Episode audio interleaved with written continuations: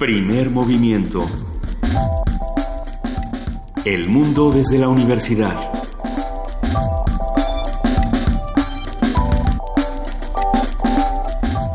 Buenos días, son las 7 de la mañana con 7 minutos. Hoy es viernes, es 7 de abril. Estamos arrancando con primer movimiento en un día complejo. Querido Miguel Ángel Quemain, ¿cómo estás? Buenos días. Hola, Luisa, buenos días. Aquí arrancando también. Arrancando, querida Juana Inés de esa jefa de información, asuntos por doquier, eh, Siria, México, Rusia, Estados Unidos. Siria, México, Rusia, Estados Unidos. Ah, a ver, ¿quieres entrar por la vicepresidenta del INEGI que no está capacitada y que dice que sabe hacer cosas que no se va a hacer. Y los que dicen que nos vamos a arrepentir, los que pensamos que no va a hacer las cosas bien y que opinamos que no, y, bueno, sí, sí, sí, sí. O, quieres empezar por Trump jugando a que ya es presidente de Estados Unidos y entonces declarando guerritas y, haciendo... Eh, llevando a cabo ataques aparentemente en, represalia estas estas em, estas represalias medidas.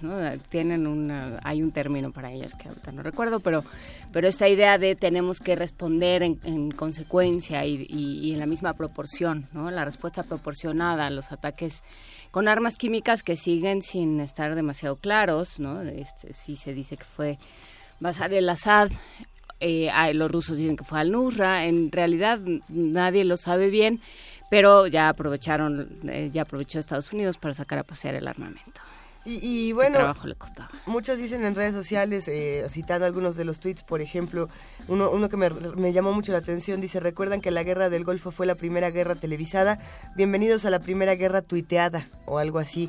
Eh, ¿Desde dónde estamos ya viviendo estas noticias, estas imágenes tan fuertes que bueno, creo que el día de ayer todos, todos vimos a los 59 misiles y todas estas cosas tan tan brutales. ¿Tú qué opinas, Miguel Ángel Quemain? Pues sí, es una exhibición de, poder y de una política totalmente belicista en términos del negocio, del autoritarismo, y que, y, que me parece que es una, una manera propagandística de colocar una manera en la que se va a relacionar con el mundo en los primeros 100 días. Todo, esto lo vamos a discutir el día de hoy en primer movimiento. Ahora sí tenemos muchísimas cosas que discutir, eh, muchísimo por dónde entrarle, por lo mismo.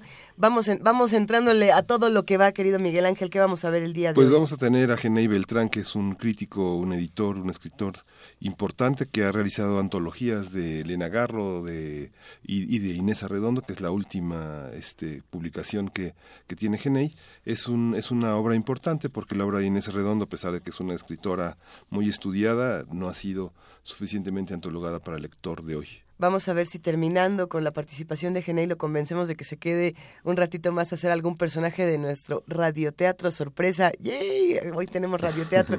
No, no creo que Genei se quede, pero nosotros ya estamos más que preparados. ¿Ya tienes tu personaje? Sí, sí, sí. ¿Ya? ¿Ya, sabes quién te tocó? Ya, claro, un príncipe. ¿Qué, otro me va a tocar? ¡Ay, hijo! ¡Hijo! Ya está aquí Genei Beltrán. Ahorita lo vamos a saludar y les vamos a contar mucho Bueno, me lo dio, me lo dio Juana Inés. Entonces yo descubrí que, efectivamente yo, yo, andaba, yo andaba brincando en los charcos y Juana Inés dijo, te toca el príncipe. Bueno, vamos a ver eh, de qué príncipe estamos hablando, de qué princesas, de qué sujetos, de qué chismosos.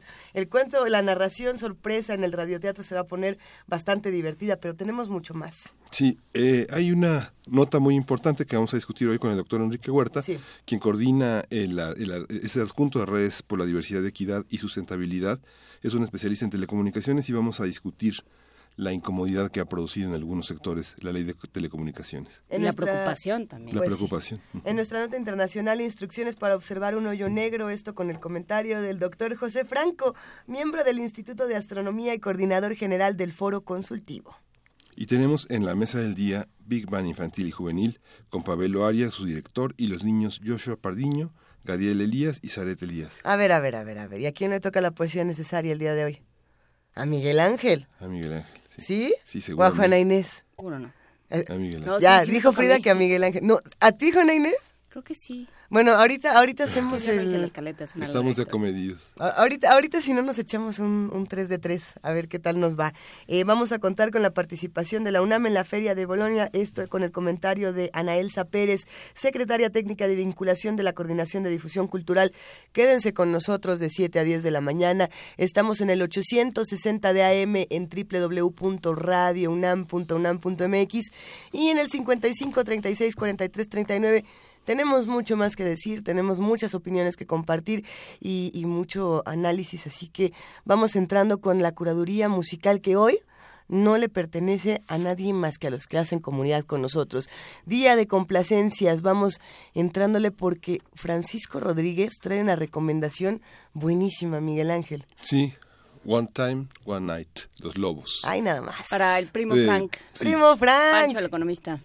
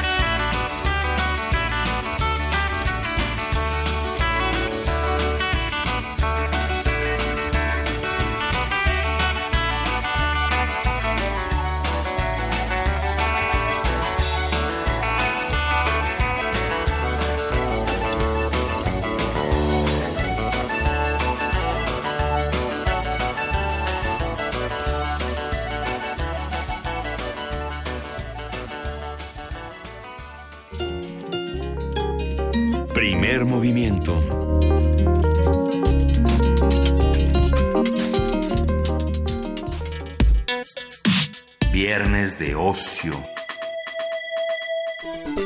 La escritora y cuentista mexicana Inés Arredondo cursó estudios de biblioteconomía y letras y colaboró en distintos suplementos literarios mexicanos.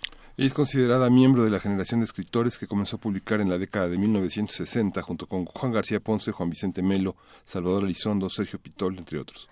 En su obra destacan los libros La Señal de 1965 y Río Su- Subterráneo de 1979, que analizan aspectos de las relaciones amorosas desde el punto de vista femenino. Analizan muchas otras cosas. Sí. Es una de las autoras eh, más extrañas, más eh, duras. Ya lo, ya lo iremos platicando con quien sí se la sabe. Sí. Y a partir del más reciente volumen de cuentos que editó Genei Beltrán, hablaremos sobre esta escritora, su estilo, aportaciones, enseñanzas. Y Genei Beltrán, que es un editor, un ensayista, un escritor, eh, está con nosotros para hablar de este, de este territorio de las letras. Jenny Beltrán, bienvenido. ¿Cómo estás? Muchas gracias, un gusto siempre estar con ustedes. El gusto eh, es nuestro estar con alguien que, que sabe tantísimo de letras y de tantos temas. De, eh, bueno, eh, ya, ya lo sabes. Cuéntanos un poco de lo que hasta ahora sabemos de Inés Arredondo, lo que no sabemos, lo que deberíamos de saber, lo que deberíamos de leer. Bueno, hay, hay tanto. Pues sí, en primer término, Inés Arredondo en efecto forma parte de esta generación de la Casa del Lago, generación de medio siglo, y a diferencia de sus compañeros, ella es una autora de una obra escueta, eh, solo tres libros de cuentos, se dice fácil, pero en realidad los tres son muy buenos, eh, y aunque sí escribió algunos ensayos, colaboró en revistas y en suplementos, eh, se, le tuvo una gran lealtad a este género tan difícil y tan exigente de la ficción que es el cuento. Y por otro lado, es una autora que sin duda tuvo buena recepción crítica desde que debutó en el año 65 con La Señal. Eh, por ejemplo, Río Subterráneo mereció el premio Javier Villurrutia, cuando era un premio que daba mucho prestigio a los escritores que se lo ganaban. Y su obra se editó en buenas editoriales en las editoriales más fuertes de, de los 60 a los 80, Ediciones Era y Joaquín Ortiz, e incluso después de su muerte se reunieron sus cuentos completos en, en, dos diferentes editoriales, Siglo XXI y el Fondo de Cultura Económica. Entonces, lo curioso es que a pesar de que es una autora eh, que tiene un estatuto de autora clásica de la literatura mexicana del siglo XX, pues sigue siendo más bien una escritora conocida sobre todo en la esfera de los escritores, de los investigadores académicos, de los periodistas culturales o los editores, y no se ha creo que no ha cruzado esa barrera para llegar al lector general, a un lector mucho más amplio, ¿no? Hay algunos lectores que la hermanan o de, en, cierta medida con Amparo Dávila en el sentido de que son eh, dos mujeres cuentistas de obra eh, muy breve, no muy conocidas, que no le entraron otros géneros. Bueno, Amparo Dávila sí le entra un poco más a la poesía, Inés Arredondo no. Eh, sin embargo, la literatura de Inés Arredondo, los cuentos de Inés Arredondo no se parecen a nada. No. Eh, es muy particular, es muy peculiar la manera en la que ella escribe. Sí, en primer término es una prosista, eh, es decir, tiene un estilo muy pulido. Eh, es una escritura que viene más bien de la resta, es decir, de limar hasta llegar a lo esencial, que nada sobre, es, es una eh, cuentista que responde a una lógica de paredes estrechas y esto la lleva a que en efecto su prosa sea muy potente, muy contundente porque está muy concentrada y tiene hasta una vena lírica controlada pero muy efectiva cuando sobre todo habla de las emociones o de los estados emocionales en general. Y eso va de la mano de su temática, que es una temática... Agarré el libro sin que, que nadie se diera cuenta, pero me descubrió. Eh, pues la temática de Inés Arredondo es, es eh, diferente de la de algunas de sus contemporáneas, como el caso de la misma Amparo Dávila o de Josefina Vicens, sí. eh, porque eh, hace una inmersión en territorios considerados tabúes, eh, hace una inmersión en los mundos de la crueldad, de la perversión, de la eh, digamos, el decaimiento interior del ser humano a través de relaciones amorosas eh, destructivas, vulneradas. Hay unos eh, cuentos incestuosos por ahí bastante... El que da título a esta compilación, eh, Estío, es un cuento donde hasta el final eh, la protagonista y el lector descubren que hay un impulso incestuoso ahí acallado. Eh, esto es algo muy interesante de, de Inés Arredondo, que no es eh, eh, tiene cuentos muy redondos en general sus cuentos son textos que se pueden leer de una sentada eh, yendo en el metro en un momento este tranquilo pero eh, no son cuentos eh, cerrados son cuentos que tienen un efecto muy perturbador en el lector.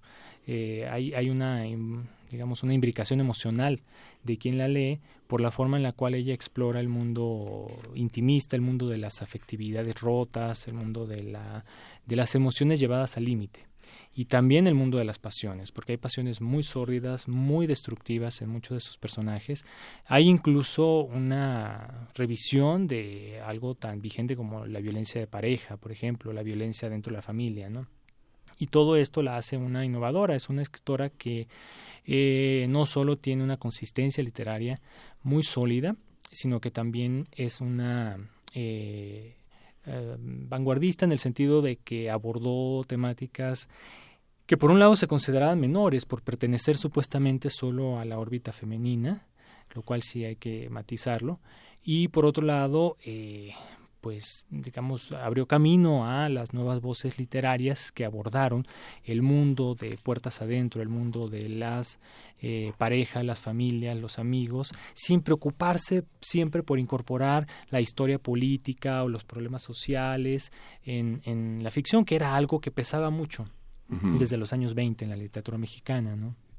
Esta cuestión de lo femenino que señalas, Hanna, y a mí me tocó conversar con ella varias veces y una de las cosas que insistía mucho era que lo femenino tal vez tenía que ver con una, un matiz muy especializado en el tema de la maternidad, de la pérdida del hijo con la muerte, y y el de- pero no había diferencia en todo lo demás, que era un universo completamente comunicado. Yo creo que tenía en efecto una mentalidad andrógina, eh, porque sí hay una, eh, no digamos una imparcialidad, pero sí hay una visión eh, muy amplia de lo que es la experiencia humana, sean varones o sean mujeres. Pero sí es cierto que ella incorpora a la hora de revisar la situación de varios personajes femeninos eh, temas, eh, asuntos que no se trataban.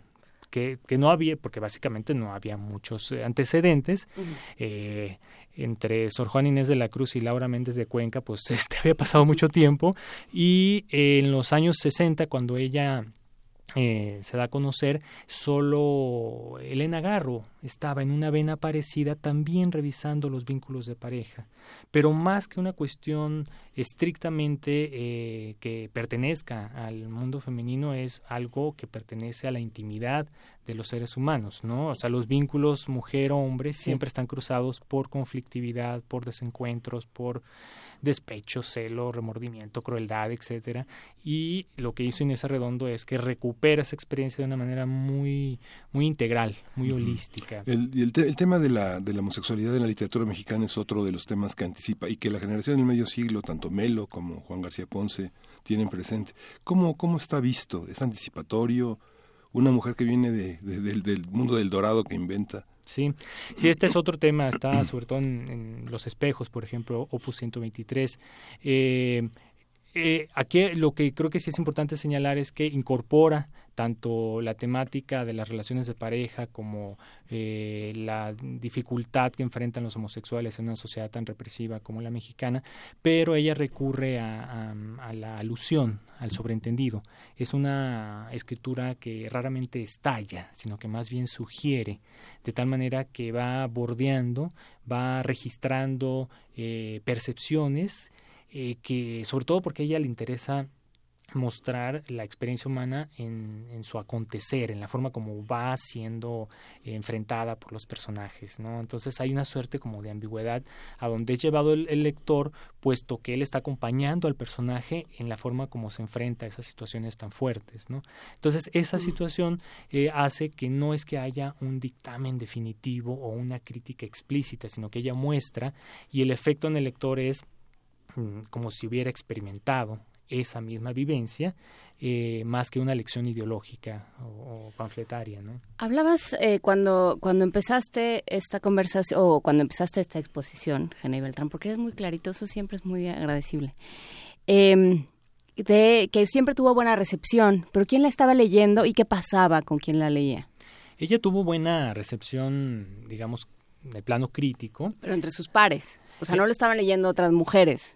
Eh, sí, sí hubo algunas escritoras, por ejemplo, Esther Seligson eh, escribía ensayos desde los años 70 en plural, envuelta, y escribió muy elogiosamente de, de ella, ¿no? En el medio académico, pues sí hay estudiosas que se han especializado con mucha perspicacia en la obra de, de Inés Arredondo, pero creo que esto no realmente no ha salido más allá de la, del ámbito letrado, ¿no? Y en su momento, tanto sus compañeros de generación, eh, Juan García Ponce escribió un texto muy elogioso sobre la señal, como autores de otras generaciones. Hay que decir, por ejemplo, que ella publicaba en la revista de la Universidad de México, en su época dorada, cuando Jaime García Terrés era, era director, ¿no? Eh, entre los 50 y los 60. Ella, de hecho, debuta eh, con su primer texto publicado en una revista así seria, pues, con un un cuento en la revista la universidad. Entonces, eso sí era, era algo muy difícil de conseguir, ¿no? Y ella tuvo la beca del Centro Mexicano de Escritores a principios de los años 60, que también era una beca peleadísima.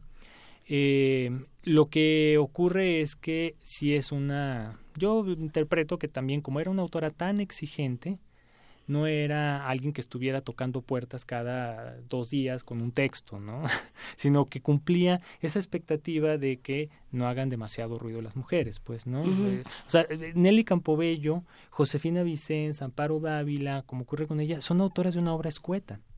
O sea, como que se esperaba, o, no sé si se veía así, que eh, una escritora tenía pocos cartuchos, pues, que podía disparar. Entonces tenía que ser muy autocrítica. Y Inés Arredondo tenía una exigencia en su escritura que era eh, producto, sí, de su la forma en la cual ella se involucraba emocionalmente con lo que escribía. Hay varios cuentos que tienen que ver con su, lo que suponemos su experiencia matrimonial con el poeta hispano-mexicano Tomás Segovia, que, con quien tuvo tres hijos, pero terminaron divorciándose, ¿no? Entonces, sí, sí hay una, creo, una inmediatez respecto de su experiencia y de su observación de lo que son los destinos humanos en ese espacio Sí. de las relaciones, eh, de la vulnerabilidad emocional a la que estamos sujetos a partir de que se rompen los pactos eh, en, el, en el campo de la familia o de la pareja o de los amigos. ¿no? Hay cuentos que, que nos quedan muy claros y, y que podemos relacionar con, con esta parte autorreferencial, precisamente en esa redondo. Hay otros que no. eh, y precisamente hablabas de, la señal, que eh, yo creo que ha sido uno de los relatos más discutidos. Más el, libro entero, pero este relato en particular ha sido de los más discutidos, de los más eh, queridos, también criticados y poco comprendidos. ¿Qué demonios ocurre en la señal? ¿A, qui- a quién le chuparon? ¿Quién le chupó los pies a quién? ¿Por qué me chuparon a mí los pies cuando lo acabé de leer? ¿Qué significa un relato como este? Porque está hablando de otro tipo de intimidad, de otro tipo de tribulaciones, de otro tipo de, de asuntos que de verdad no se trataban. Sí, es un cuento que ocurre en un lugar emblemático que es la Catedral de Culiacán, Sinaloa, ¿no? Cap- Así es. Capital internacional del calor. Entonces, el personaje que está muriendo de calor en la calle se mete a la catedral no porque quiera rezar o porque tenga una tribulación que Dios le va a resolver, sino porque se muere de calor. ¿no? Entonces llega un extraño y le pide, sin más preámbulos, permiso para besarle los pies. Entonces el personaje no entiende qué está pasando, se acepta, se descalza y en efecto esa experiencia de que un extraño le bese los pies lo deja conmocionado, ¿no? Con este cuento ocurre algo que tiene que ver con la percepción mítica de eh, la experiencia humana para Inés Arredondo. Es decir, eh, en general muchos de sus cuentos se mueven en una, un entorno que sería la clase media, media alta urbana entre Culiacán y la Ciudad de México, ¿no? Eh, personajes que en general tienen la vida resuelta, eh, pero eh, que están pasando por un momento de, de desazón, ¿no? Y en el caso de la señal hay una suerte de anomalía eh, que, sin embargo, yo creo que se encuentra en general en la obra de Inés Arredondo y es esa zona de misterio, zona de eh, ambigüedad donde es prácticamente imposible explicar las motivaciones profundas de los seres humanos. Es decir, no... Que creo que en realidad el cuento termina justo con eso, ¿no? Con no tengo ni la menor idea de qué significó que me chuparan los pies. algo así, ¿no? Exactamente. Pero Exactamente. Y, pero eso pasa en general también Sí. en otros cuentos. Hay otro cuento que yo recomiendo mucho siempre que se llama Mariana, que es la historia de una relación obsesiva y destructiva entre... Cada vez que nos recomiendas un cuento, yo con, con Elena Garro casi me tiro por la ventana, ¿eh? no sé si tomarlo como algo... Para bien, para bien. No, no, o sea, está, bien. está bien el testerión emocional, pero sí, sí, de pronto. Bueno, pues es que es eh, contradictorio emocionarse por un cuento como Mariana porque es un cuento tristísimo y súper trágico. Muy fuerte. Eh, entonces, eh, sí pongo ese, esa nota al pie, ¿no? En- eh, es la historia de una relación muy violenta, una relación de pareja este, que termina en la locura por un lado y en la muerte por otro. Pero a lo largo del cuento conocemos la historia de Mariana a través de los testimonios de personajes que están en torno de ella, una compañera de la secundaria, este su ex marido, el que la golpeaba, eh, de tal manera que la propia experiencia de Mariana y la raíz de que se obsesionara de manera tan inexplicable por este tipo nefasto, no la conocemos. Es decir, hay, hay ese espacio de lo, lo no conocible de la experiencia humana, ¿no? Y en ese sentido creo que en general hay una, hay una representación de lo que le ocurre a los personajes más que una explicación de por qué le ocurre. Creo que esa parte de explicación es la labor a la que es invitado quien la lea. Es decir, uno viene... Uno llena las zonas de indeterminación. uno es retado como a enfrentarse a eso, como nos pasa luego en la vida cotidiana. Este, no entendemos por qué nos pasó algo o por qué alguien está haciendo algo en la calle y nos ponemos a especular, ¿no? Entonces, eh, en vez de que ella misma lo, lo resuelva, ¿no? Creo que en ese sentido son cuentos que se pueden leer en una sentada, pero se quedan en nuestra cabeza bueno, a mí, se- a mí me pasa a mí, no sé si es porque soy muy ñoño, ¿no? Pero se, se te queda como, así como muy memorable, ¿no? Y te inquieta, ¿no? Te cuestiona. E- Eso es algo que me parece que la hace una autora muy viva, ¿no? Muy vigente. Bueno, pues Po- habrá que leer. Podemos compartir un, un brevísimo Adelante. fragmento. Año nuevo. Es que eh, precisamente pensando en, en estas brevísimas experiencias, creo que Año Nuevo, que además dura nada, podemos compartirlo. Dice, estaba sola. Al pasar en una estación del metro de París, vi que daban las 12 de la noche. Era muy desgraciada por otras cosas. Las lágrimas comenzaron a correr silenciosas. Me miraba. Era un negro. Íbamos los dos colgados frente a frente. Me miraba con ternura, queriéndome consolar extraños, sin palabras. La mirada es lo más profundo que hay. Sostuvo sus ojos fijos en los míos hasta que las lágrimas se secaron. En la siguiente estación bajó. Y Y ahí. se acabó. Y Tan tan, tan. Sí. ¿Cómo, ¿Cómo haces esta selección? Eh, ¿cómo, ¿Cómo lees? ¿Desde dónde estás leyendo a Inés Arredondo para esta, esta nueva selección de Océano? Pues eh, precisamente porque ella estaba bien editada en el espacio de, de las editoriales eh, que los académicos y los investigadores y los ensayistas este, frecuentamos, ¿no? Pero que no estaba realmente en- para el lector común. Sí. Yo pensé que sí era importante recurrir a la herramienta de la antología para sacar de ese espacio privilegiado donde solo nos enteramos tres o cuatro este, a los lectores. Entonces, el principal problema con Inés Arredondo es que ella ya, de tan exigente que era con su escritura, era como una antologadora de sí misma, porque sus Sí. tres libros son resultados de muchos otros cuentos que quizá dejó en el camino. Entonces yo me planteé cuando se me prendió el foco para este proyecto, eh, si viviera Inés Arredondo en 2015, ¿cómo se releería ella? ¿Qué, le- qué escogería? Entonces, no sé si me resultó, pero fue esa operación de tratar de entrar en su cabeza y sobre todo esto implicaba identificar cuáles son las características fundamentales de un cuento desde la visión de Inés Arredondo, ¿no? Y leyendo las tres compilaciones, traté de hacer como esa abstracción. Entonces, mm, sí implicaba elegir los cuentos extraordinarios dentro de unos cuentos muy buenos, ¿no? Porque en general mantiene un nivel muy alto, ¿no? Y por el otro lado, sí me interesaba también pensar qué tipo de temática puede ser más interesante para los lectores de nuestra época. Eh, el cuento se supone que no vende mucho, se supone que no lo leen mucho, como si ocurre con la novela, pero en esta época de tanto apresuramiento y de tanta velocidad, el cuento es perfecto para esas distancias Claro. cortas que le queremos asignar a, a- a- supuestamente al, al- al lector común. Y también yo pensé que esto implicaba que los temas eh, de la afectividad pues son temas universales. Entonces sí creo que es como tratar de llegar a un lector que tenga pues de entrada una experiencia eh, de interés por el mundo del amor, de las pasiones, del desamor, de los celos, ¿no?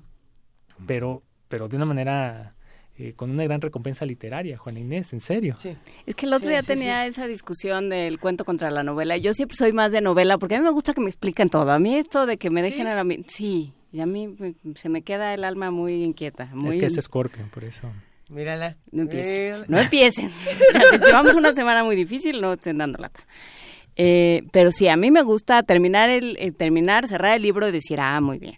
¿no? Ya entendí todo lo que sucedió. ¿no? Yo soy clásica. A mí que todo se resuelva en la última escena, como con Tirso o con... Eh, mira, lo, lo- lo mío, lo es el cuento. O sea Sí. que- sí. Sí, te da, te da el, el- la angustia de, ¿y entonces qué está sucediendo? Pero ¿y entonces qué, este quién era? Pero entonces, ¿sí, fue o no fue? Y así. No, yo entro en muchas angustias. Pero entiendo, entiendo que el cuento te da esas posibilidades, como escritor y como lector también. ¿no? El, el nunca saber qué está pasando. Sí, y sobre todo el, el que tu propia imaginación se ve comprometida a participar. Eh, cuando uno lee, en general cuando uno lee algo que le está gustando, eh, no solo se involucra sensorialmente, o sea, no solo viaja a otras latitudes, sino que siempre está respondiendo.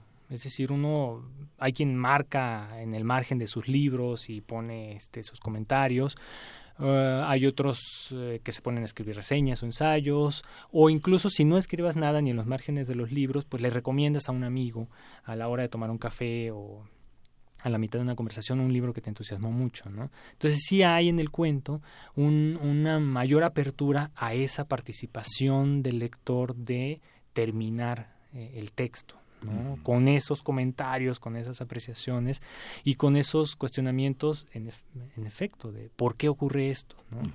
Eh, y esta es una duda que, eh, que cultiva muy bien Inés Arredondo tanto por el, el recurso de la alusión, del sobreentendido, de no decir todo abiertamente, eh, como por el otro punto de, que hay una aspiración a lo esencial, ¿no? Es decir, eh, como ocurre con los mitos, los mitos no dicen mucho, lo dicen así muy económicamente, ¿no? Entonces, eh, si hay esa percepción de que la experiencia humana es universal, de que eh, lo que ya se contó en los mitos es algo que seguimos repitiendo los seres humanos, que seguimos pasando por una serie de estaciones que nos llevan a descubrir lo que somos o a querer descubrir lo que somos, pues sí también hay en, en los cuentos de Inés Re- Arredondo esa aspiración como algo muy compacto, ¿no? algo muy desnudo.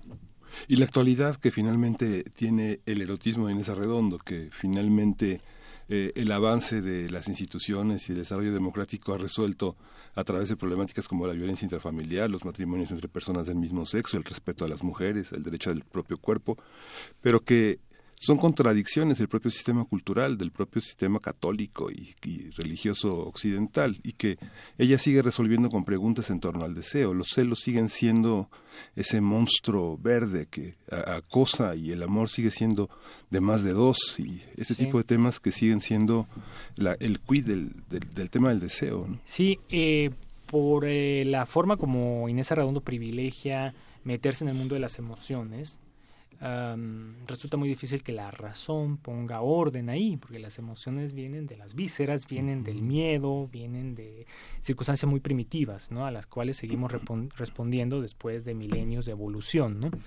Eh, creo que hay algo muy importante también en, en el tratamiento del deseo en Inés Arredondo y es que ella está hablando de una sociedad donde se reprime el deseo sexual femenino, donde se considera que la mujer es un objeto del deseo masculino, pero que ella misma no puede tener deseos, ¿no?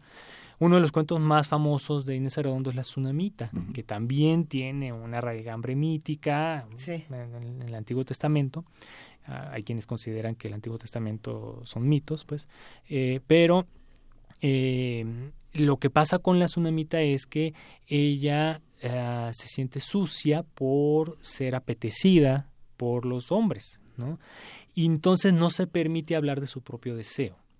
Eh, eh, muchos este, digamos, muchas interpretaciones nos pueden llevar al hecho de que ella eh, se siente, pues, inconscientemente reprimida por esa sociedad que la echaría de sus senos si ella asum- se asumiera como un sujeto sexual, no solo como un objeto. Entonces sí hay una visión del deseo silenciado, del deseo anulado, forzosamente de tal manera que la propia mujer colabora sin darse cuenta en esa sociedad represiva. ¿no? Eh, el hecho como hay, al final de cuentas sí hay una crítica de un momento de la sociedad mexicana eh, que es el medio siglo y es una sociedad también en la que la propia Inés Arredondo creció. Eh, eh, creció en Culiacán, Sinaloa y este pues sí es una sociedad pues, bastante conservadora, ¿no? Platícanos de una canción. No, bueno. Empezamos con el aguachile. Hay que leer todos Estío y otros cuentos de Inés Arredondo, esta selección y prólogo de Genei Beltrán, eh, donde lo encontramos editada por Océano y que además es, es una edición bastante chula, ni nada más de ver este dibujito en la portada. Yo, yo ya Se me antoja. sentí mal, ¿no? Al con- bueno, es que si, si uno sabe para dónde va, para dónde va esta escena en particular, dices, no, no lo hagas. O bueno, sí. O Se bueno, te sí, O se antoja la sandía. La sandía. la- nada más la sandía. Mejor a leer a Inés Arredondo. Eso sí se nos antoja, Genei. ¿Dónde lo encontramos? ¿Cuándo lo encontramos? Ya está En distribuidísimo. Eh, Editorial Océano tiene una excelente distribución y va a este llegar yo creo que a muchísimos lugares. ¿Lo vas a presentar?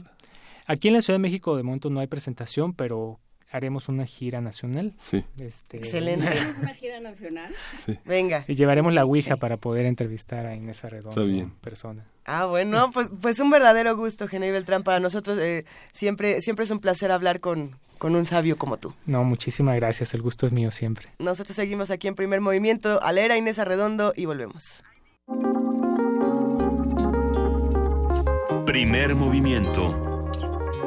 Hacemos comunidad.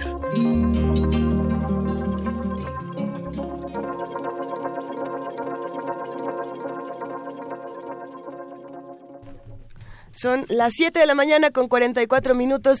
Los que hacen comunidad con nosotros ya conocen los cuentos de Inés Arredondo. Si ya los conocen, si ya leyeron alguno, eh, ¿cuál?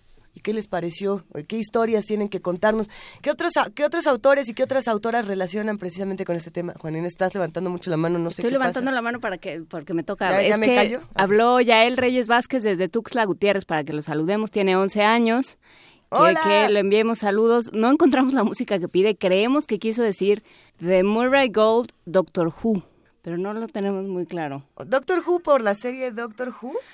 No sabemos, Mira, yo aquí solo soy el perro. A mí me pasaron el papelito, yo lo estoy leyendo. pero a ver, le, vam- le vamos a dedicar una rola. No sabemos exactamente cuál fue su petición, pero, pero Para venga. Yael Reyes Vázquez de Tuxtla Gutiérrez. Un abrazo.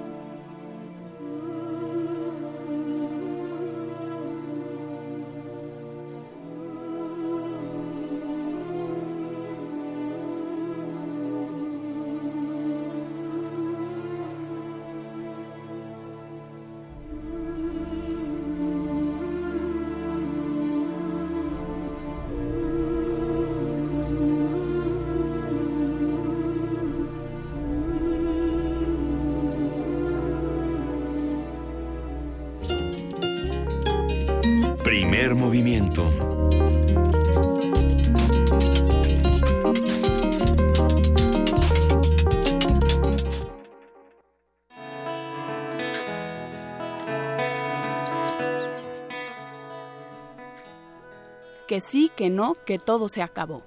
Miguel Ángel Tenorio, editado por Sidcli, adaptación radiofónica.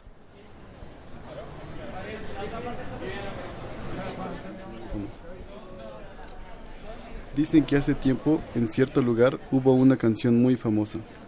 Ay, Serafín, todo, tiene su fin. Que sí, que, no, que, todo se acabó. Pasó el tiempo y la canción pasó de moda. Solo una viejita la recordaba y la seguía cantando. Yo le pregunté si le gustaba mucho la canción. Ella me dijo que sí. Yo le pregunté por qué.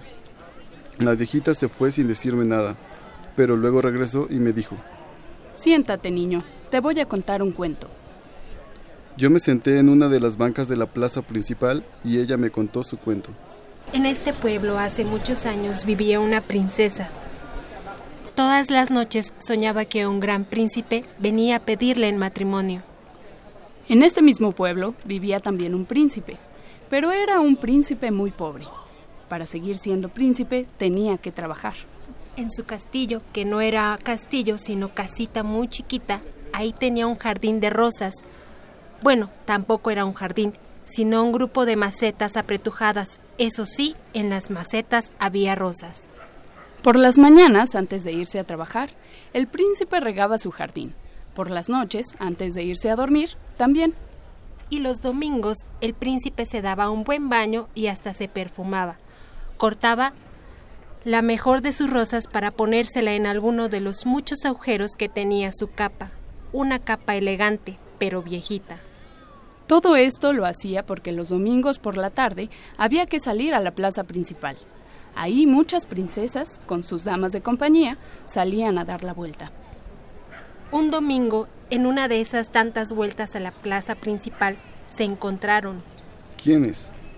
Pues la princesa que soñaba con un gran príncipe y el príncipe que tenía que trabajar para seguir siendo príncipe. La primera vez solo se miraron. La segunda vez intercambiaron sonrisas. A la siguiente, una ligera inclinación de cabeza. Y para la última vuelta de la tarde, el príncipe decidió acercársele a la princesa. Buenas tardes. ¿Cómo está usted? Pues yo bien. ¿Y usted? Pues yo también. ¿Dando la vuelta? Sí, ¿y usted? Pues yo también. El príncipe tomó la rosa que traía consigo y se la dio a la princesa. Hizo una reverencia y le dijo,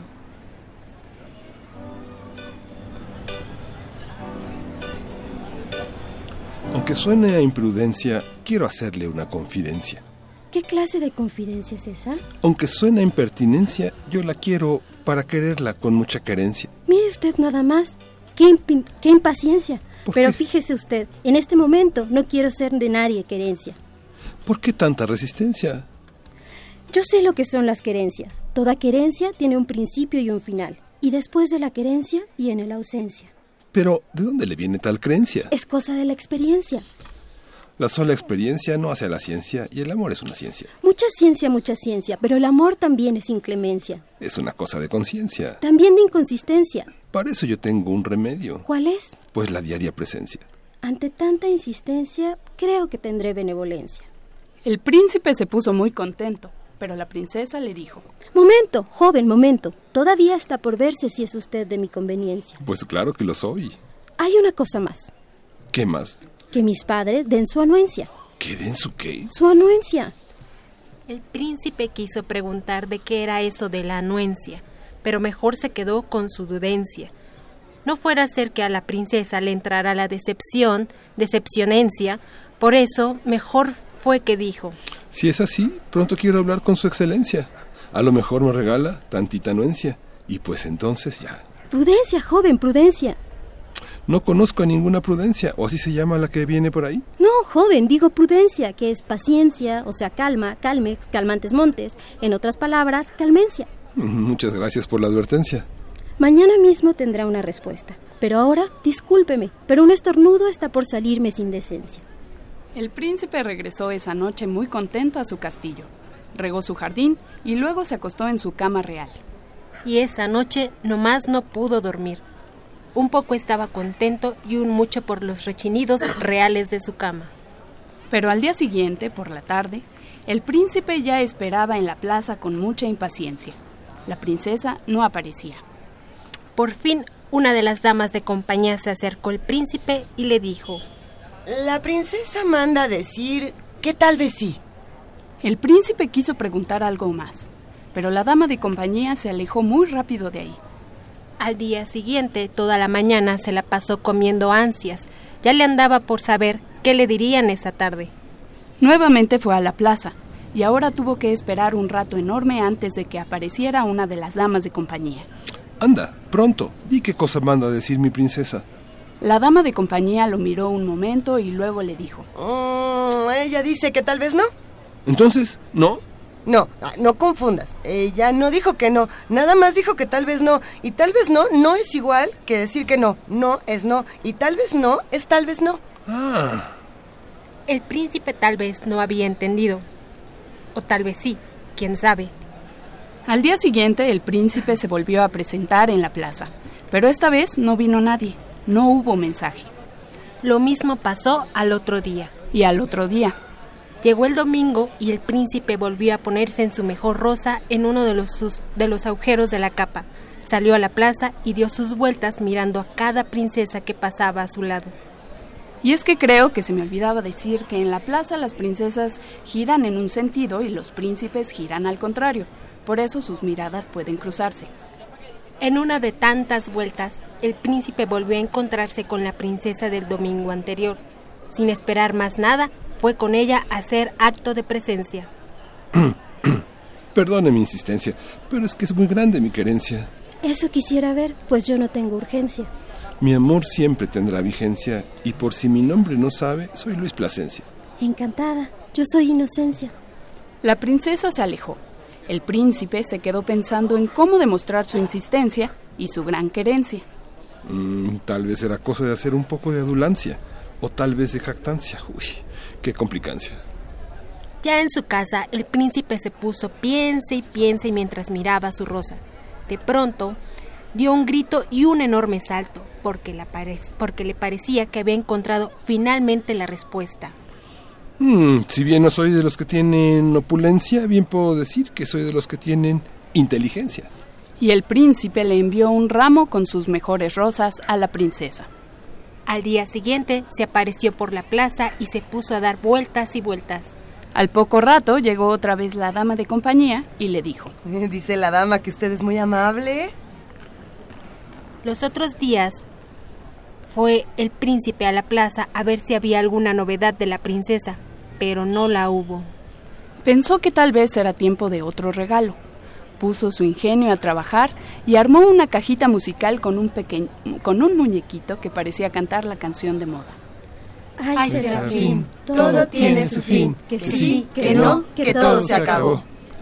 El príncipe mandó el regalo y al día siguiente se fue a la plaza a dar vueltas. Al poco rato se apareció la dama de compañía con un recado. Dice la princesa que usted es un encanto. El príncipe se fue muy contento a su casa.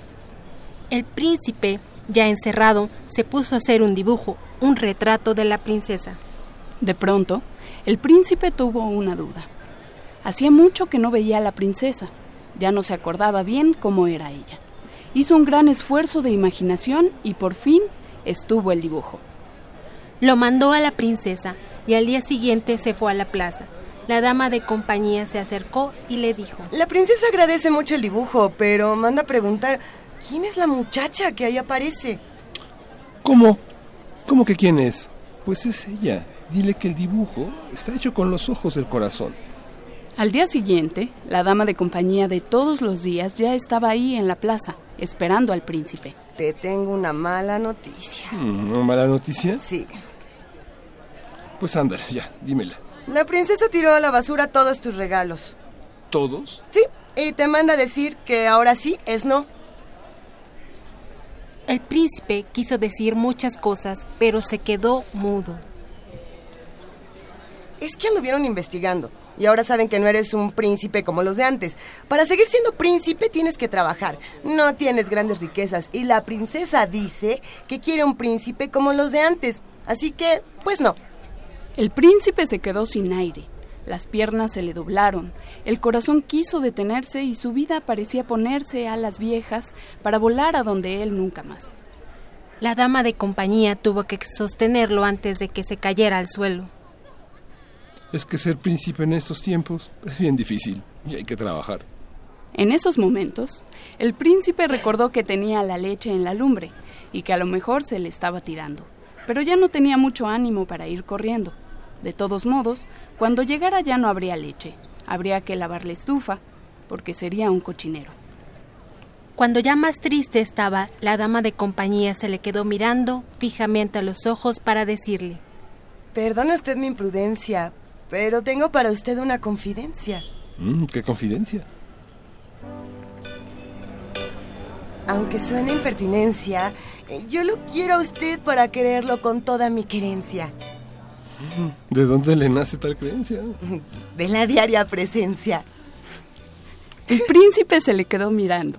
Ella le enseñó el dibujo que el príncipe había hecho, según él, para la princesa. La muchacha del dibujo no era la princesa, sino la dama de compañía.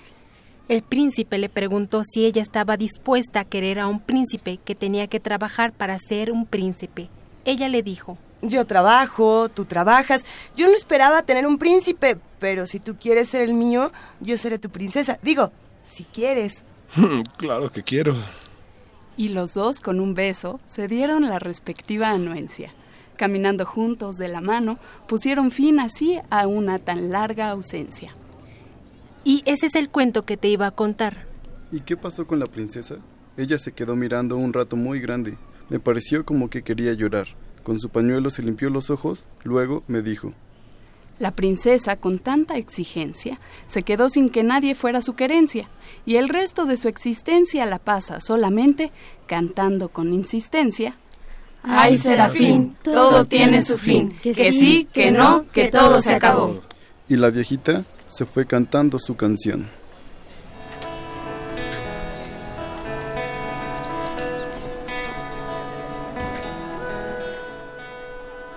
Que sí, que no, que todo se acabó. Miguel Ángel Tenorio, editado por Sidcli. Adaptación radiofónica.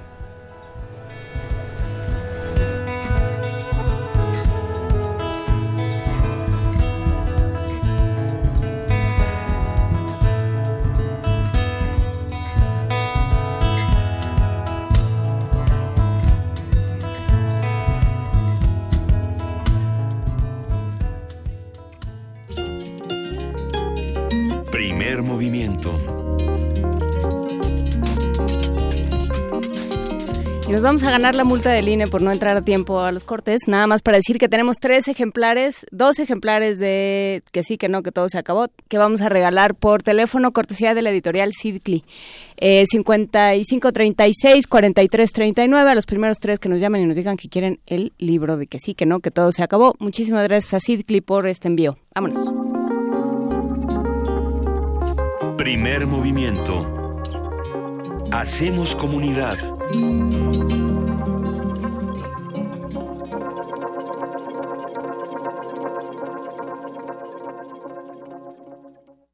Corte informativo.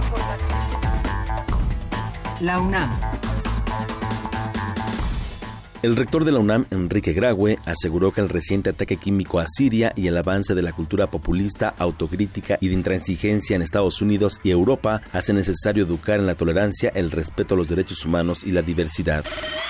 La Coordinación de Relaciones y Asuntos Internacionales del UNAM instaló la red universitaria de responsables de internacionalización cuyo propósito es fortalecer la presencia de esta casa de estudios en el mundo. La idea es crear políticas institucionales que orienten a las entidades académicas que integran la red. Nacional.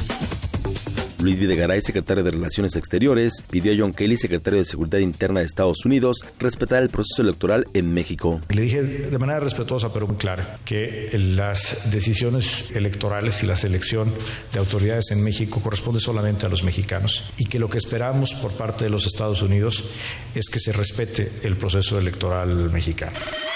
Al respecto, Andrés Manuel López Obrador, líder de Morena, rechazó ser un aspirante presidencial antiestadounidense. Nosotros estamos en contra de los gobiernos hegemónicos de cualquier país del mundo. Vamos a mantener con el gobierno de Estados Unidos una relación de amistad y de cooperación, pero no de subordinación. No estoy de acuerdo con los que piensan que los problemas sociales como el fenómeno migratorio o el de la inseguridad o el de la violencia se va a resolver o se van a resolver estos problemas solo con el uso de la fuerza o construyendo muros. Senadores y diputados criticaron la intromisión del secretario de Seguridad Nacional de Estados Unidos, John Kelly, quien dijo que un presidente de izquierda no sería bueno para Estados Unidos ni para México. El Consejo General del Instituto Electoral del Estado de México y representantes de los partidos políticos en la entidad condenaron la conducta del expresidente Felipe Calderón, quien atacó en Twitter a Delfina Gómez, candidata de Morena a la gubernatura, lo que fue considerado como un acto de violencia política. Enrique Ochoa, líder del PRI, calificó a Andrés Manuel López Obrador de titiritero, debido a que, según él, le hace la campaña Delfina Gómez, candidata de Morena a la gubernatura del Estado de México. Creemos profundamente en la participación real, potente e inteligente de las mujeres en política. Pero cuando nos presentan simulaciones o candidaturas desarraigadas o titiriteros, estamos en la obligación de señalarlo con toda puntualidad. No es posible gobernar la segunda economía más grande territorial de México a partir de un titiritero. La Procuraduría General de la República informó que directivos de la empresa Odebrecht ofrecieron a las autoridades mexicanas un acuerdo reparatorio que superaría 20 millones de dólares para detener cualquier cargo en nuestro país. Sin embargo, el Ministerio Público Federal rechazó el acuerdo. Un juez de la Ciudad de México fijó las bases para el pago de más de 159 millones de pesos como parte de las liquidaciones para 7.400 extrabajadores de Mexicana de Aviación, Aerocaribe y Mexicana Inter luego de casi siete años de litigio. El Senado ratificó a Paloma Merodio como vicepresidenta del Instituto Nacional de Geografía y Estadística INEGI. En tanto, legisladores de oposición afirmaron que Merodio no cubre los requisitos legales para ocupar ese cargo en el que estaría hasta 2024. Argumentan inexperiencia laboral, inconsistencia en su currículum y presiones del gobierno federal.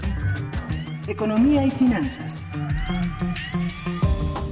Ildefonso Guajardo, secretario de Economía, afirmó que México podría importar maíz argentino-brasileño sin aranceles, esto en medio de las tensas relaciones comerciales que mantiene nuestro país con Estados Unidos, su principal vendedor de cereal. Internacional.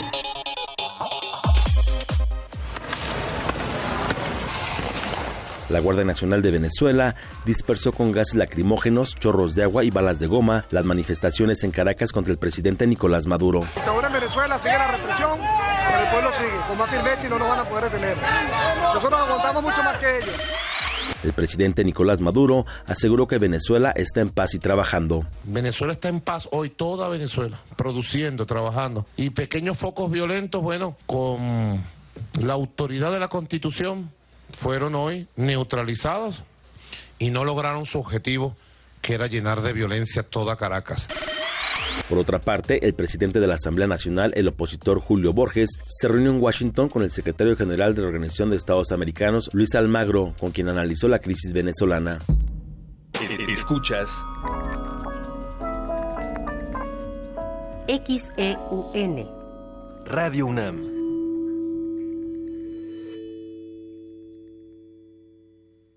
Ingredientes para hacer la pócima de la diversión. Ancas de rana intrépida. Ratones de laboratorio. Plumas de pollo creativo. Mm, medio litro de carcajadas. Y listo. Revolvemos todo y decimos... Hocus Pocus, la revista de los peques y no tan peques. Todos los sábados de las 10 a las 11 de la mañana por el 96.1 de FM. Diviértete aquí en Radio UNAM.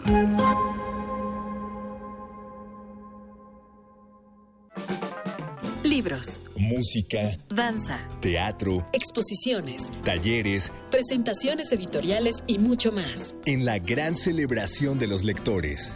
Fiesta del Libro y la Rosa, 21, 22 y 23 de abril. Centro Cultural Universitario. Invita a la Universidad Nacional Autónoma de México a través de la Coordinación de Difusión Cultural. Entrada libre. Consulta sedes alternas y cartelera en www.universodeletras.unam.mx.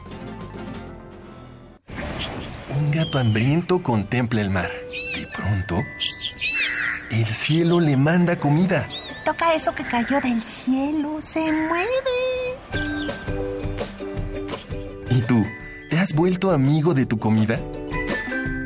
Ven y conoce la historia de Afortunada, un relato de amor, lealtad y muchos títeres. Sábados de abril a las 13 horas en la sala Julián Carrillo de Radio UNAM.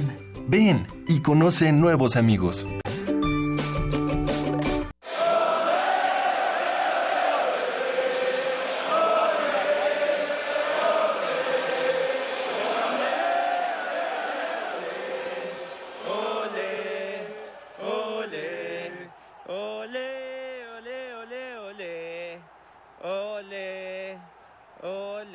Participación nada funciona. Este 2017 necesitamos ser parte del juego. Instituto Electoral del Distrito Federal. Conoce los relatos de las personas que resisten y reconstruyen la paz. Resiliente. Resiliente. Las voces y miradas de quienes buscan alternativas ante la violencia y la adversidad. Los domingos a las 3 de la tarde por el 96.1 de FM. Radio UNAM.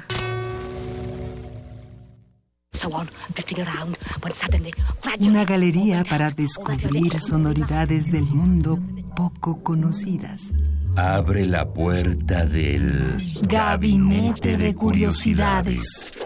Serie que recupera y analiza audios y grabaciones de diversos archivos sonoros. Domingos a las dos y media de la tarde con Frida Saldívar y Luisa Iglesias. Somos coleccionistas de sonidos. 96.1 de FM. Radio UNAM.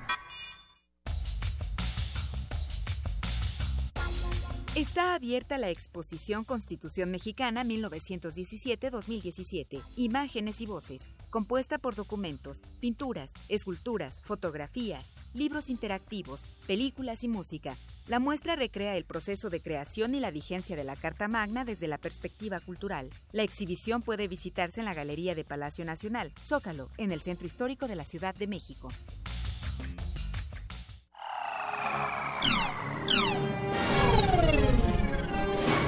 Para este año, tú esperabas patinetas flotantes, tenis autoajustables y autos voladores en el mercado. Pero no has visto nada de eso. En lugar de eso, hay seres humanos con apéndices electrónicos en su cuerpo, videojuegos que detectan tu movimiento computadoras bajo la piel que hacen un diagnóstico médico. y un medio de comunicación capaz de enviar información del otro lado del planeta en menos de un segundo. Resistor. Resistor. La realidad tecnológica supera a la ciencia ficción. Todos los martes 22:15 horas. Por resistencia modulada. 96.1 de FM. Radio UNAM.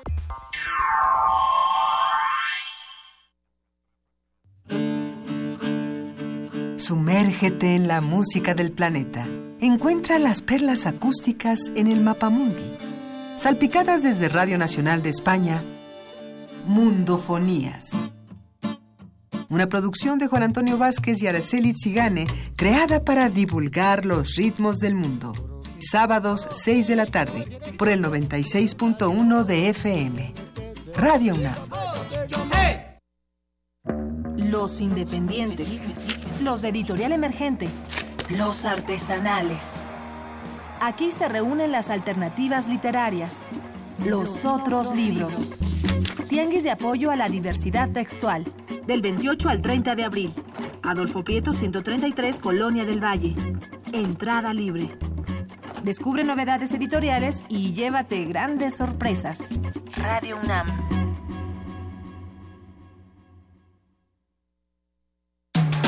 Búscanos en redes sociales, en Facebook como Primer Movimiento UNAM y en Twitter como P Movimiento o escríbenos un correo a primermovimientounam@gmail.com. Hagamos comunidad. Son las 8 de la mañana con 13 minutos. Esto es la segunda hora de primer movimiento. Juana Inés de esa, Miguel Ángel Quemain, Luis Iglesias, acá andamos los tres. Y, estábamos hablando precisamente eh, de la salud de todos los que andamos mocosos, de los que andamos deprimidos, de los que andamos eh, roncos y demás. Bueno, hoy se conmemora un día importante, precisamente. nos enfermamos de lo, de lo que deseamos. Es, el, es una de las consecuencias, no. Sí, el deseo es un motor de la enfermedad. Los, los, hombres de hoy nos enfermamos de muchas cosas distintas a los que a los de antier, ¿no? Ah, bueno. A ver, ¿y, qué pasa? ¿Qué dice la universidad? Bueno, hoy, hoy es un día que, en el que se conmemora el Día Mundial de la Salud y este año es el tema, el tema es la depresión, que es una enfermedad que afecta a personas de cualquier edad, sexo y condición social. Cristina Godínez amplía la información sobre este tema tan, tan, tan, tan, tan, tan, tan común. Tan, tan, tan, tan. Vamos a ver.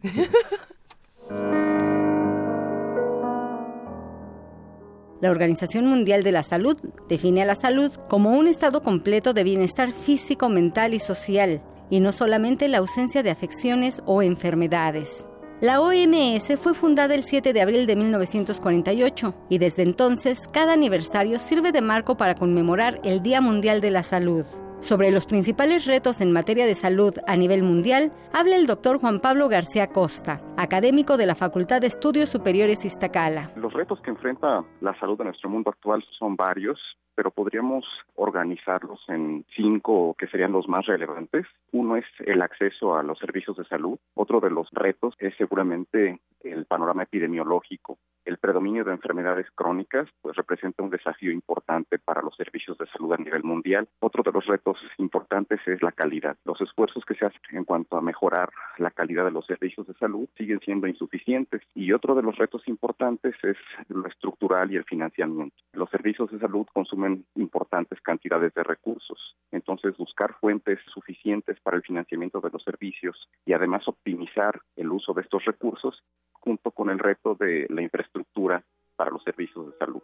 México enfrenta los mismos retos. En nuestro país yo creo que compartimos esos mismos retos en gran medida. Obviamente existen algunos más relevantes por las condiciones particulares de nuestra población, las condiciones particulares de la organización de los servicios de salud de nuestro país, en donde seguramente pues todavía el acceso representa un problema importante. El financiamiento es un desafío seguramente para nuestro país, pero en general compartimos la gran mayoría de esos retos que a nivel mundial se tienen respecto a la operación de los servicios de salud. Y para conmemorar el Día Mundial de la Salud, este año el tema es la depresión, enfermedad que puede afectar a personas de cualquier edad, sexo y condición social. La OMS estima que más de 300 millones de personas en el mundo viven con depresión y en México está presente en el 3.3% de la población. Afecta más a las mujeres que a los hombres en una proporción de 2 a 1. Esto de acuerdo con datos de la Asociación Psiquiátrica Mexicana. Para Radio UNAM, Cristina Godínez.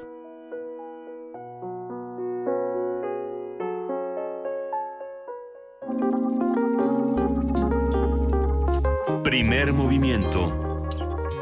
Hacemos comunidad.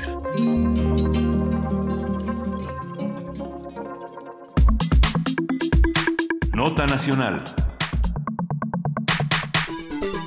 sin deliberación pública y por la vía rápida, fue como la Comisión de Radio y Televisión de la Cámara de Diputados aprobó y dictaminó dos iniciativas que reforman la Ley Federal de Telecomunicaciones y Radiodifusión para eliminar la distinción entre opinión e información en las transmisiones mediáticas. Además, se restarán facultades al Instituto Federal de Telecomunicaciones en materia de defensa de los derechos de las audiencias de radio y televisión. De esta forma, los concesionarios tendrán total libertad para designar a su, a su defensor de la audiencia sin que precisamente el Instituto Federal de Telecomunicaciones u otra autoridad intervengan o emitan una opinión al respecto. Este dictamen deja a criterio de los medios establecer sus propios códigos de ética. La Asociación Mexicana de Derecho a la Información Amedi, aseguró que se trata de una contrarreforma a la Ley Federal de Telecomunicaciones y Radiodifusión porque atenta contra los derechos de las audiencias y suprime la atribución constitucional y reglamentaria del Instituto de regular, vigilar y sancionar en la materia. Haremos un análisis de esta ley, para quién está hecha, a quién está beneficiando, a, quién no, qué se puede hacer para que mejore. Todo esto con el doctor Eric Huerta, él es coordinador general adjunto de Redes por la Diversidad, Equidad y Sustentabilidad, especialista en telecomunicaciones y pueblos indígenas y miembro del Seminario de Radio y Comunicación Indígena del PUICUNAM. Buenos días, Eric Huerta, ¿cómo estás? Hola, ¿qué tal? Buenos días, ¿cómo les va? Pues un, un gusto escucharte, es un tema complejo. Eh, ¿Qué está pasando con, con esta ley de telecomunicaciones? ¿En qué vamos? Bueno, eh, recordarán que hubo una emisión de unos lineamientos para de defensa de las audiencias. Sí. Estos lineamientos debían de haber aparecido a los pocos meses de, de iniciada la ley, pero tardaron más de un año en, o año, y medio en, en emitirlos, justo por la presión que se tenía de los propios radiodifusores y de- sobre todo radiodifusores comerciales, aunque algunos medios este públicos también señalaron molestia por algunos de estos artículos, eh, pero en general la, gente que se dedica a la defensoría de las audiencias, las organizaciones que nos dedicamos a la libertad de expresión, pues manifestábamos eh, un avance en, en, el que existieran estos lineamientos para la defensa de las audiencias, porque justo no existe a la fecha ningún mecanismo por el que la gente pueda eh, pues eh, defenderse frente a un medio de radiodifusión y sobre todo ejercitar los derechos que le corresponden a la audiencia, que es a recibir una información plural, a, a no a que no se le ponga contenido de publicidad en un programa sin que ella esté, sin que ella esté enterada, ¿no? Toda esta publicidad encubierta, este varios derechos que tiene la audiencia como consumidora de un medio, pero también como ciudadano, ¿no? Entonces, eh, los radiodifusores estuvieron eh, reticentes a, a recibir algún lineamiento o autorregula o, o que les marcara los las líneas de autorregulación que debían de seguir y, y tener un defensor de la audiencia que fuera independiente, que no fuera parte del medio y que pues tuviera un respaldo de la propia autoridad, que lo hiciera más fuerte. Entonces, básicamente eso es lo que no les gustó a los radiodifusores y eh, pues presionaron al ejecutivo para que emitiera una controversia constitucional y también a el a, la Cámara de Senadores. Y bueno, pues estaba en la Corte la definición de si eh, estos lineamientos cumplían con la Constitución o no. Y pues los diputados de- decidieron adelantarse a la resolución de la Corte y cambiar estos estos lineamientos, ¿no? Algo que eh, pues parece una una contrarreforma, ¿no? ¿Y cómo, cómo afectan, eh, Eric Huerta, cómo afectan estos, estos cambios? ¿no? Porque nos enviaban ustedes unos ejemplos y, y sí, en efecto, hay, hay pues, sobre todo, una o sea, como que rasuran ciertos términos y, y ciertas especificidades. Eh, ¿Qué es lo que qué es lo que se pierde con estos cambios? Lo, eh, lo primero que se pierde es el mecanismo de defensoría de, au- de autonomía, de defensoría de las audiencias para pues proteger a la audiencia, ¿no? Ahora el defensor de la audiencia que eh, era una figura que respondía frente a la autoridad, o sea, decir, este, si ese defensor no, digo, si la, el, el, el medio no acataba las recomendaciones del defensor, no se hacía caso, digámoslo así, el defensor podía acudir ante la propia autoridad. Además, el defensor revisaba toda la ley y, y que ésta se aplicara en el medio. La reforma lo que dice es, el concesionario crea un código de ética que no se tiene que sujetar a nada y el defensor solo puede atender la- las quejas con respecto a ese código de ética. Si en la ley dice otra cosa, si en la Constitución hay otros eh, derechos que tiene la audiencia, pero el concesionario decidió no reconocerlos en su código de ética, el defensor no puede hacer nada.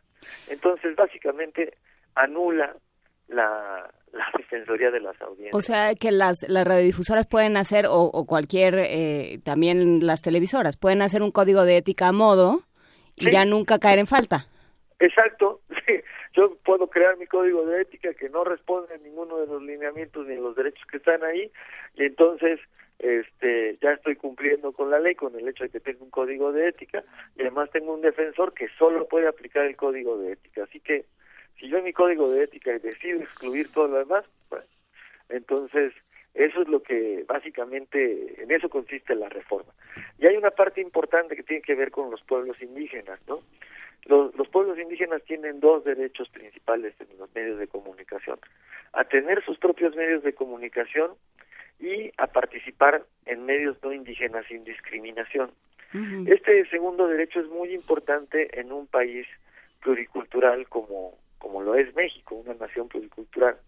Entonces, es un derecho de, toda la población a percibir información que tiene tenga que ver con la realidad nacional, con todos los que formamos este país.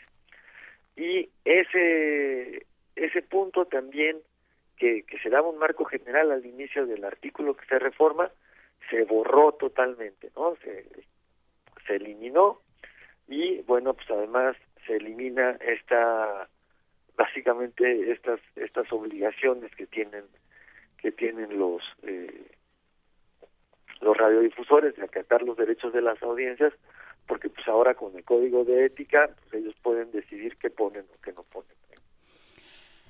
A ver, es que pasan pasan muchas cosas, perdemos muchas cosas según lo que estás diciendo, Eric Huerta. Por un lado, eh, la, la noción fundamental de que las de que las ondas de radiotransmisión y de y son son de todos, son del Estado y por lo tanto son de todos nosotros. Supuestamente. No, no.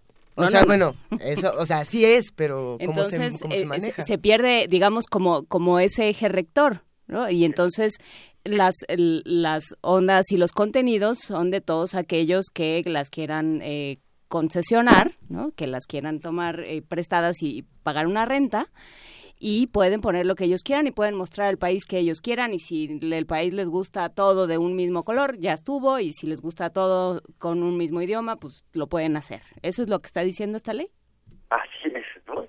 Y eh, eh, eh, también eh, cambian algunas cosas que tenían que ver con publicidad encubierta, ¿no? Este, sobre todo, pues se ven los tintes ahí para las la, eh, eh, las campañas que, que se avecinan en el Estado de México, ¿no? Que ellos ya puedan solamente dice cuando efectivamente se haya pagado esa publicidad mm, están sujetos a los límites. Si no, si no se pagó la publicidad, como es el caso de, pues hemos visto que de repente no aparecen en un partido de fútbol y ah, mira, ahí estaba el candidato y lo entrevistan, ¿no? Como sin querer. Y ya eso ya no les cuenta como como publicidad, ¿no? Este, entonces es eh, básicamente justo una- un señalamiento que hacía la MEDI es eh, cambia el sentido que estableció la ley de la radiodifusión como un servicio público de interés general. Y eh, busca eh, establecerlo como un servicio privado básicamente no de, en el que el, el dueño del medio de comunicación pues puede hacer todo lo que quiera. Sin embargo, hay una, hay una reglamentación, hay unos lineamientos generales de defensoría de la audiencia, pero también está la cuestión del derecho de réplica, ¿no? Eh, ¿Cómo funciona, digamos, si la audiencia queda desprotegida con esto? Digamos, uno está pensando en los derechos de la audiencia, en una audiencia tal vez más organizada y compleja. La- los derechos de la audiencia tienen que ver con una visión más compleja de lo que se dice y de lo que traiciona lo que se dice en la responsabilidad de los propios emisores, radiodifusores, ¿no? Sí, pues eh, en la derecho de réplica se, se dejó fuera de, de la ley. Desde hace ya tiempo se dijo que se iba a armar una ley de, del derecho de réplica, que todavía está pendiente. Y este y sobre todo, como bien decías, pues se requiere una, eh, una audiencia mucho más informada para que pueda eh, ejercer estos estos derechos. Eso es una parte muy importante que prevén los lineamientos que ahorita se encuentran suspendidos, que es la alfabetización mediática, ¿no? nosotros y las organizaciones que hemos estado eh, atentas a, estas modificaciones, pues estamos eh, organizando en, en, los próximos días, este, estaremos lanzando una campaña justo que tiene que ver con que para que las audiencias tomen conciencia de los derechos que tienen y empiecen a ejercerlos, ¿no? Empiecen a visualizarlos, porque eh, desafortunadamente hemos tenido tantos años de medios de comunicación que solamente eh, se han, han establecido como regla que es lo que ellos quieran y, poner y nada más, que no hay ningún eh, derecho de la audiencia ni, ni, a percibir ciertos contenidos, ni a participar en la programación, que nos hemos acostumbrado a ello.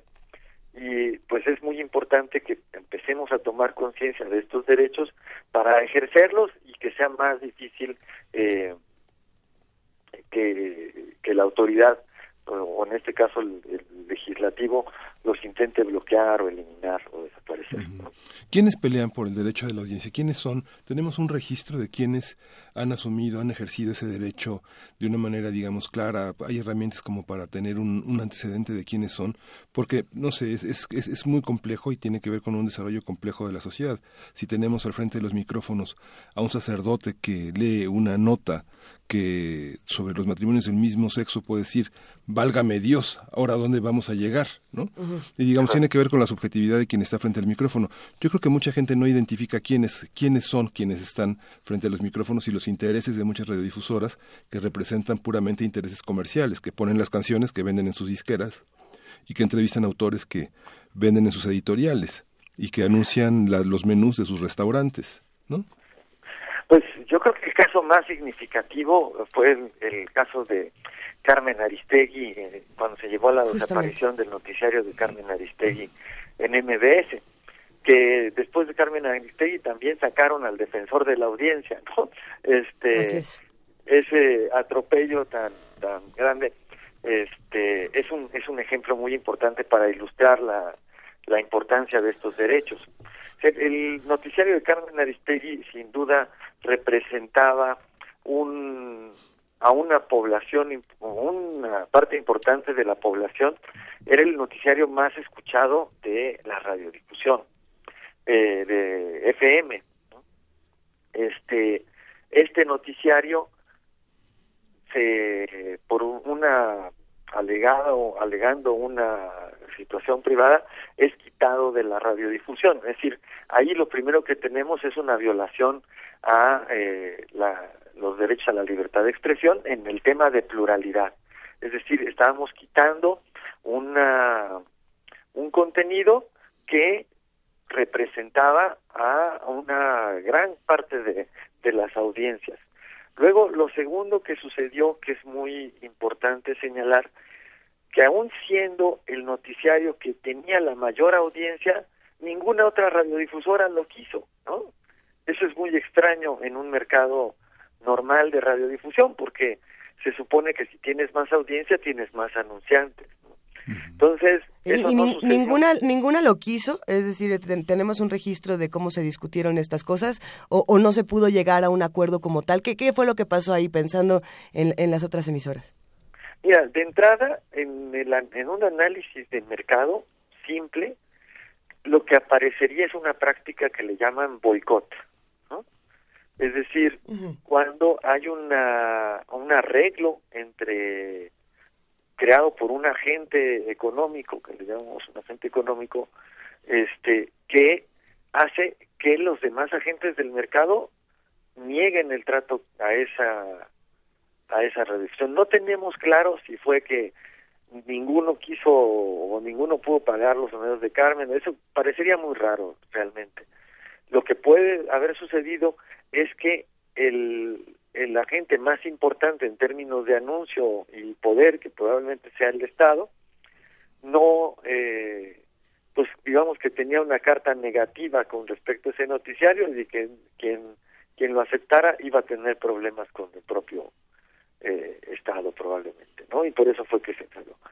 Pero a lo que voy es que ese, ese noticiario ahora está en Internet.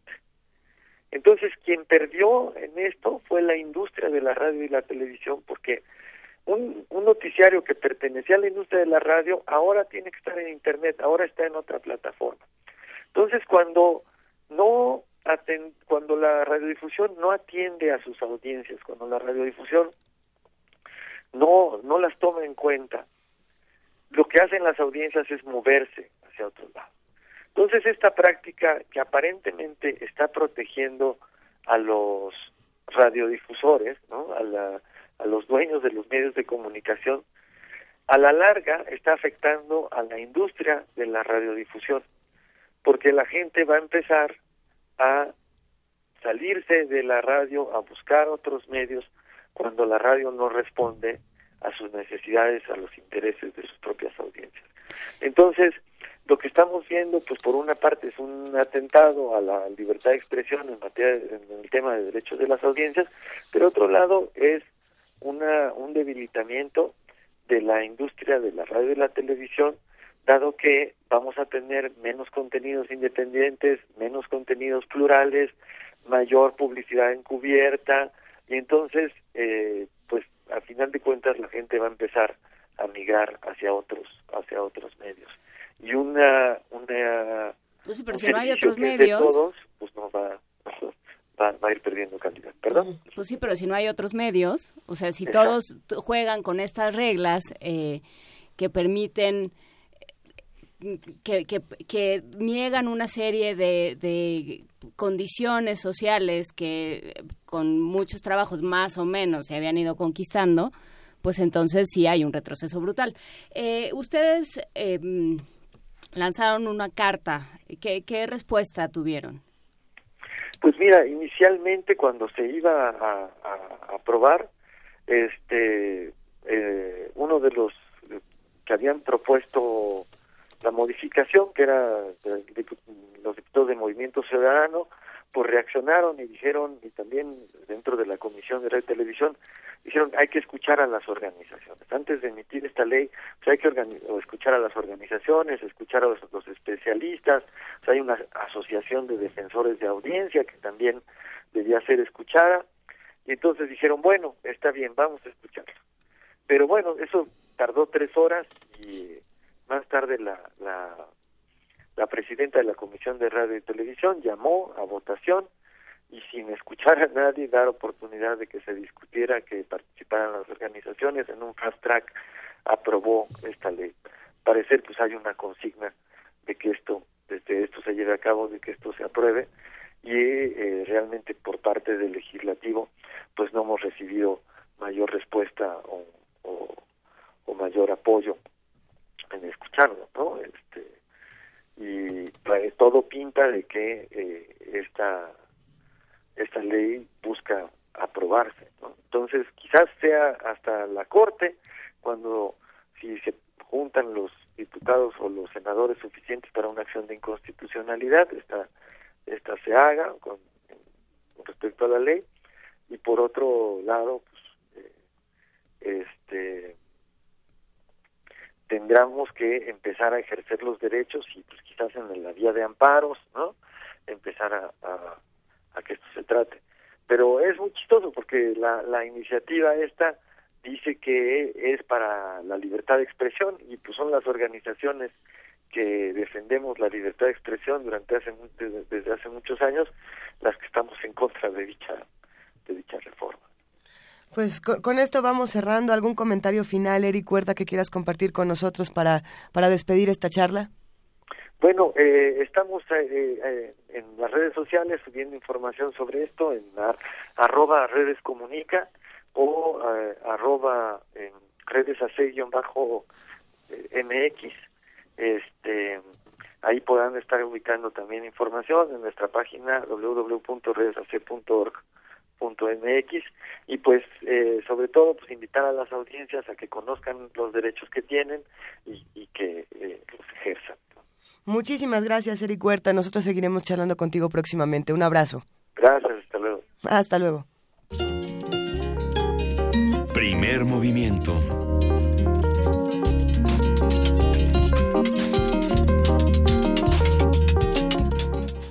Y estamos en la hora de la complacencia musical, de, de, la curaduría de los que hacen comunidad aquí en primer movimiento. ¿Qué vamos a escuchar a continuación? Ahora, ahora sí que a quién le toca. Ya sabemos a quién le toca. Esta canción la pide Jesús Iberri. Iberri. ¿Y qué canción es? Vamos a ver de qué se trata todo esto. Me basta así, de Ángel González y Pedro Guerra. Vamos a escuchar. Venga.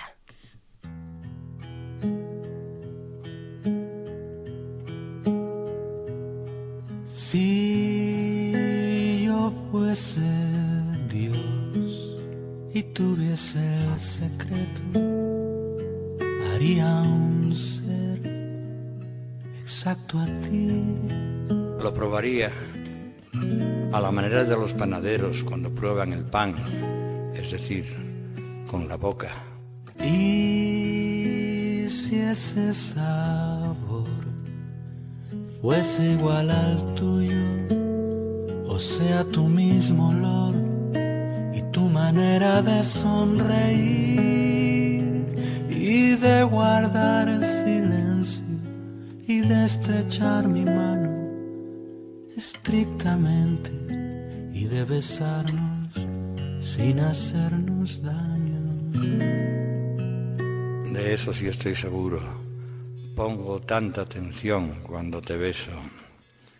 Entonces, si yo fuese Dios, podría repetirte y repetirte.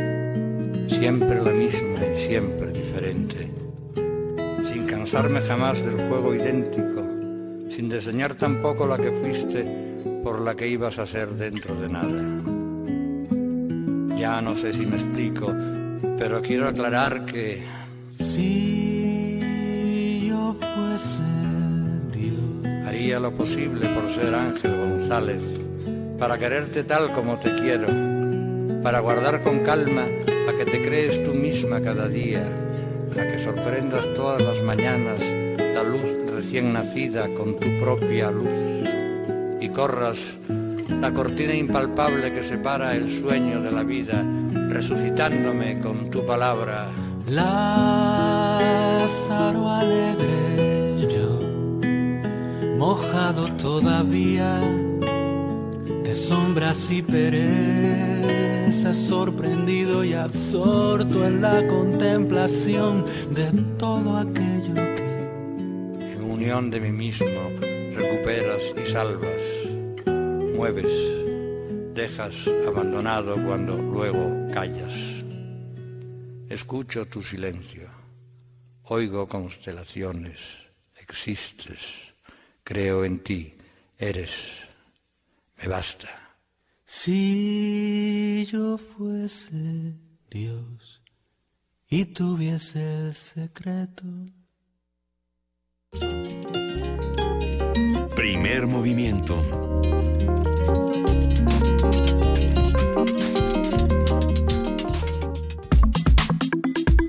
Nota Internacional.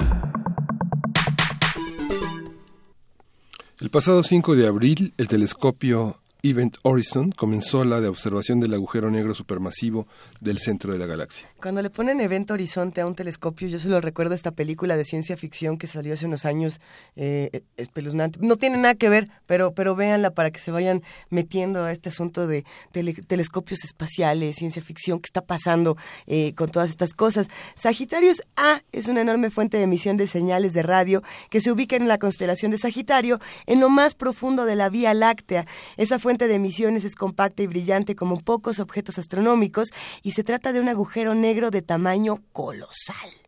Sagitarius A tiene una masa que equivale a 4.1 millones de soles, como el nuestro, aproximadamente. Su radio se calcula en no más de 6.700 millones de kilómetros y está situado a unos 26.000 años luz de la Tierra, es decir, unos 246 trillones de kilómetros. A partir de los trabajos para observar el hoyo negro en Sagitarius A, hablaremos sobre la posibilidad de observar lo invisible y la importancia de la colaboración en la vida científica. Eh, ya a muchos nos brillan los ojitos, imagínenlo a través de las, de las ondas radiofónicas, porque nos acompaña el doctor José Franco, miembro del Instituto de Astronomía y coordinador general del Foro Consultivo. Pepe Franco, buenos días, ¿cómo estás? Buenos días, Luisa. Me encanta hablar con ustedes el día de hoy. Qué gusto. No, el, gusto es todo nuestro, Pepe. Oye, cuéntanos, por favor, qué pasó con Sagitarius A. Bueno, eh, Sagitarius A es el objeto que está justamente en el centro de nuestra galaxia. La constelación de Sagitario está en la parte central de nuestra galaxia y pues no se ve fácilmente desde el hemisferio norte se ve muchísimo más fácil desde el hemisferio sur. Eh, y pues obviamente el centro de nuestra galaxia, al igual que los centros de muchas otras galaxias, tienen un agujero negro supermasivo, justamente como dijeron, con cuatro millones de veces la masa del Sol. O sea, hay un gran agujero negro en el centro de nuestra galaxia. Y ese sería de los agujeros negros supermasivos que hay en el universo, pues obviamente el más cercano a nosotros. Y por ser el más cercano, pues también es el favorito para estudiar y si se puede obtener una imagen de ese agujero negro o lo que significa la zona donde está el agujero negro, pues este pues entonces estamos super hechos porque se podrían eh, entender muchísimos de los misterios que hay alrededor de, los agujeros negros. Y para hacer esto, pues hay que hay que utilizar eh, técnicas muy muy inteligentes y afortunadamente tenemos radioastrónomos que son muy muy duchos y han generado técnicas bien bien interesantes que nos han permitido ver con mucho detalle objetos que están muy lejos de nosotros, simplemente combinando la señal que llega a diferentes radiotelescopios. Entonces, la idea que hay atrás de todo esto es utilizar a una red de radiotelescopios que hay eh, en, en la zona eh, básicamente sur de nuestro planeta, eh, aunque también algunos en el norte, para generar eh, una señal combinada de todos ellos que nos permita ver con la mayor nitidez que uno puede imaginarse, pues el agujero negro de nuestra galaxia. ¿Y se puede ver en línea? ¿Se, puede, se podrá, podrá la gente eh, de a pie, digamos, tener acceso a esas imágenes, a esos videos? Por supuesto, una vez que se obtenga eh, la imagen eh, que se genere en ondas de radio, pues esa imagen se va a dar a conocer y, la verdad es que todos estamos muy, muy emocionados para ver exactamente qué se puede ver. Y bueno, como la Vía Láctea es un objeto que no se ve durante todo el año, eh, entonces pues hay que observar la Vía Láctea justamente en los momentos en los cuales se puede ver mejor y hay una ventana de oportunidad eh, para observar el centro de nuestra galaxia entre el 5 y el 14 de abril. O sea, la campaña empezó hace un par de días, está ahorita desarrollándose y va a terminar el 15 de abril. Pero son un chorro los este, radiotelescopios que van a estar este, amarrados en esta red. Va a haber telescopios en Alemania, en España, en Estados Unidos, en Hawái, eh, en Chile y uno en, ¿cómo se llama?, en el, en el Polo Sur. Pero yo creo que uno de los telescopios más, más importantes es un radiotelescopio que hay en México que se llama el Gran Telescopio Milimétrico que está justamente en Sierra Negra, eh, en el estado de Puebla. Y de las instituciones que colaboran en este proyecto, pues hay personas de muchísimas instituciones de muchos lados del mundo y de México hay dos instituciones que están colaborando. Uno es la UNAM, orgullosamente Puma el trabajo en este telescopio, y el otro es el Instituto Nacional de Astrofísica, Óptica y Electrónica, el INAOE, que es un centro CONACYT, que es justamente el centro CONACYT que maneja el gran telescopio milimétrico. Oye, Pepe, antes de continuar precisamente hablando de, estas colaboraciones y de la importancia eh, que tienen para la ciencia, eh, nos mandan una pregunta que, que sí me parece interesante. Dice, no entiendo, dice, déjame ver si entiendo. ¿Se genera la imagen como los murciélagos generan imágenes o realmente vamos a ver eh, A? Bueno, mira, eh, lo que sucede es que cuando un humano dice ver, obviamente se refiere a una imagen que vean sus ojos. ¿de acuerdo? Ajá. Entonces, lo que sucede con los radiotelescopios, tenemos muchísimas imágenes de radiotelescopios el día de hoy, y lo que se hace es, se combina la señal de varios radiotelescopios, con eso se genera una imagen en ondas de radio, y esa imagen de ondas de radio, pues este se te presenta como si fuera una imagen en el visible, pero obviamente lo que estás mirando no es algo que se vea en el visible y por supuesto que es una imagen. Es una imagen creada con longitudes de onda diferentes a las longitudes de onda que ven nuestros ojos. Tenemos eh, otros ejemplos eh, importantes de, de, cómo se realizan estos ejercicios, de imágenes que, que se presenten a partir de, de estas representaciones. A ver, perdón, no, no te Sí, es decir, como que otras cosas hemos visto a través de estos telescopios, estos radioscopios. Ah, bueno, pues este, eh, pues hay muchísimas, muchísimas imágenes. Así es. No, no, no podría darte la lista porque este, digamos, eh, eh, el, el tipo de técnica que se utiliza es, es, es, es una técnica que se ha venido desarrollando a, los, a, lo largo de las de los últimos 30 años, una cosa así, y lo que lo que hacen es, por ejemplo, eh, en, en, esta red de radiotelescopios, este, vamos a tomar, por ejemplo, uno que está en Alemania, otro que está en Hawái y otro que está en México. ¿Ok? Entonces, estos tres telescopios que están separados una distancia enorme, eh, podrían pensarse como que son pedacitos de un telescopio que tiene un diámetro igual a la distancia entre, por ejemplo, la ciudad de Bonn en Alemania y este y una de las ciudades en Hawái.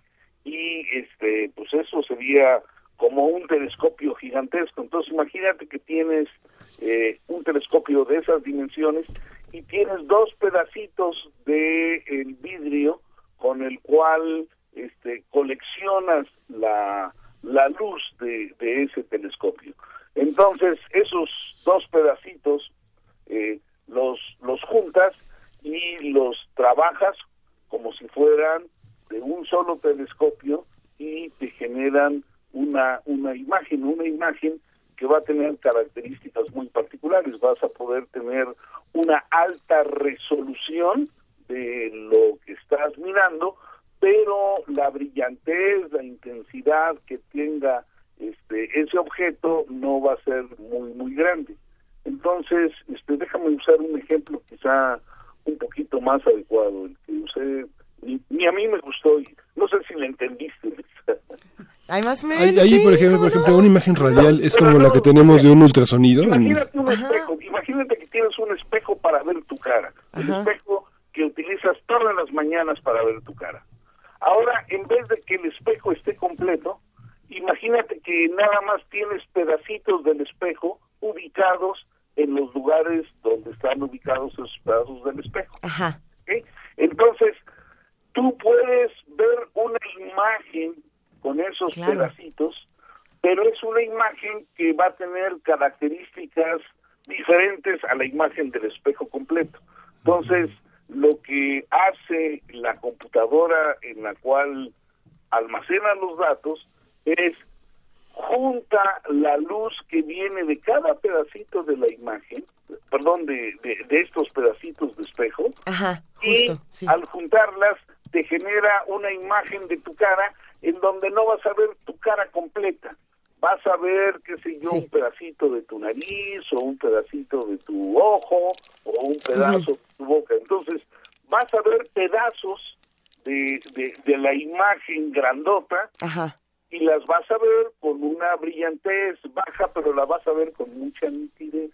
Es, digamos, esto es lo que termina siendo el, la metodología que se utiliza para mezclar las señales de todos los espejos. Entonces, eh, perdón, de todos los radiotelescopios. Entonces, estás utilizando prácticamente a todo nuestro planeta como el tamaño de tu espejo y estás este, generando una imagen que de otra manera no podrías obtener con cada uno de los radiotelescopios. E, es una maravilla. Funciona eh, como un, como un ultrasonido en un, en un vientre, por ejemplo, en un hueso. En, ¿Funciona así como un Doppler o qué tipo pues, de...? Este, No no sería como, como un ultrasonido.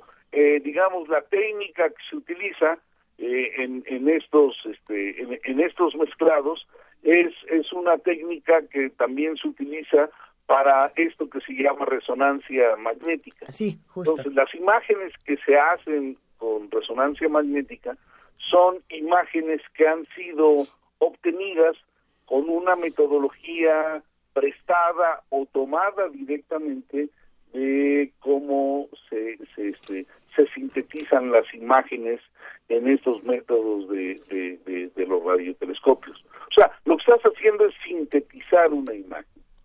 Pepe, no, no, no estoy, no sé yo quién para decirte, pero sí te lo digo que aquí todos los radioescuchas que hacen comunidad con nosotros te han mandado una, una serie de abrazos, de apapachos, de, de, de, cariños y sobre todo de muestras de admiración por, por esta charla y por todas las que has tenido con nosotros a lo largo de, de primer movimiento. Te, te, queremos de a montón y, y bueno, pues eh, creo que queda más que claro que este es un, un, un, esfuerzo histórico muy importante para, para la ciencia, pero que además es muy importante precisamente por todo lo que se comparte entre distintos países, entre distintas instituciones, entre, entre la academia y, demás. Me, parece un ejercicio fundamental. Bueno, pues este, yo también les mando un, un saludo muy, muy cariñoso a, a, a, a todos aquellos que, que, que, este, que están escuchándonos, porque la verdad es que el programa que tienen ustedes es un programa padrísimo. Es yo, tuyo, Pepe, es tuyo también. Disfruto mucho hablando con ustedes. Pues te mandamos un inmenso abrazo, eh, que, que, viaje por las ondas eh, radiofónicas y luego viaje por otras y así hasta que nos volvamos a encontrar pronto.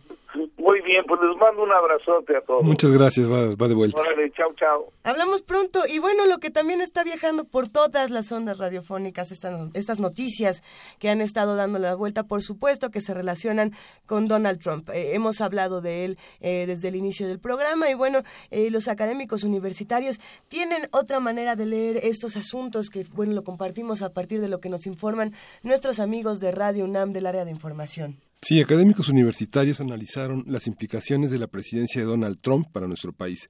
La renegociación del Tratado de Libre Comercio necesitaría la aprobación del Congreso estadounidense, proceso que podría durar más de un año. Nuestro compañero Antonio Quijano preparó la siguiente información. Son varios los cambios que propone la administración de Donald Trump en la renegociación del Tratado de Libre Comercio. Por ello, el documento necesitaría la aprobación del Congreso estadounidense, proceso que podría durar más de un año. Esta acción suspendería la inversión extranjera a México, afectando la economía de nuestro país, señaló el doctor Jorge Castañeda al ofrecer la conferencia Las implicaciones de la presidencia de Trump en México y América Latina. No hay modo de que esta economía crezca al 5% al año si no triplicamos la inversión extranjera directa antes. No hay cómo, simplemente los números no dan. No va a ser fácil generar ese tipo de flujo con la incertidumbre que va a generar este tipo de negociación con Estados Unidos. Insisto, negociación de la que no podemos escaparnos, porque incluso si quisiéramos, y mucha gente lo, pienso, lo piensa, yo tiendo a pensarlo, que nos conviene más que Estados Unidos se salga del tratado y nos vayamos por reglas OMC, en todo caso se tienen que ir ellos primero, porque si nos vamos nosotros, eso sí va a ser peor. Entonces habría que esperar que ellos hagan todo esto, hagan sus planteamientos y luego nos, nosotros decir no aceptamos y ellos dicen entonces yo me voy. Pues eso también toma mucho tiempo. En el auditorio Pablo González Casanova de la Facultad de Ciencias Políticas y Sociales de la UNAM, la doctora Marta Singer lamentó que el gobierno mexicano no haga lo correcto ante el fracaso del modelo económico neoliberal. Creo que el tema de este, esta crisis del modelo económico implica el construir fórmulas nuevas con alianzas nuevas entre eh, las partes. Y ahí, para reiterarlo, creo que el gobierno mexicano no está haciendo nada está esperando que en esas negociaciones México salga lo menos golpeado posible. El doctor José Luis Valdés Ugalde, del Centro de Investigaciones sobre América del Norte, señaló que de 2014 a 2016 las exportaciones de México a Estados Unidos fueron de 35 mil millones de dólares y advirtió que las cadenas de valor por el Telecán entre ambos países generan tres y medio millones de empleos. Vienen tiempos muy complejos en el próximo año. Yo no estoy tan seguro de que haya la posibilidad de una continuidad por parte del proyecto económico de Trump, tal y como lo conocemos, proteccionismo, nacionalismo exacerbado, antiglobalización. Desde luego esto acompañado de impulsos mesiánicos con respecto y racistas y xenófobos respecto a los problemas nacionales propiamente, etcétera, que nos permitan pensar que el trumpismo va a ser más bien un momento de, de transición y de alguna manera una oportunidad de recomposición del conjunto del sistema político y económico estadounidense y global. Para Radio UNAM, Antonio Quijano.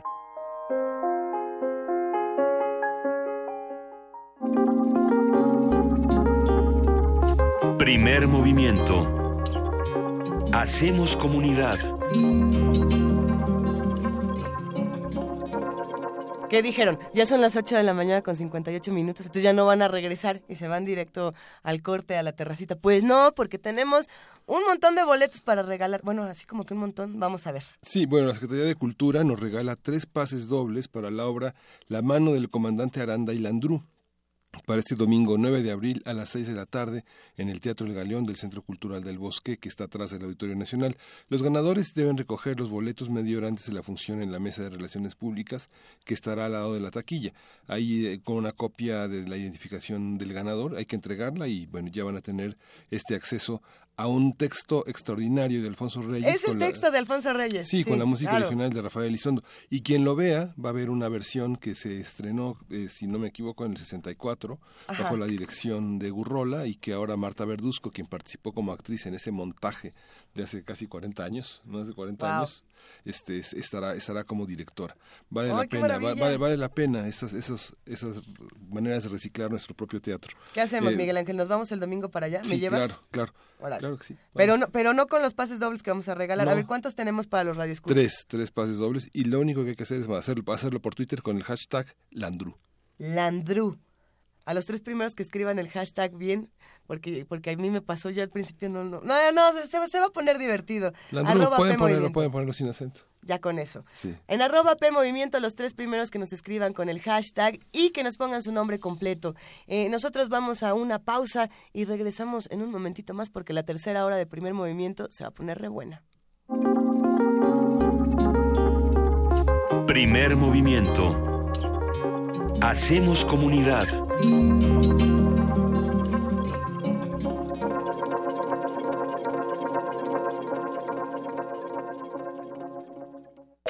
Corte informativo.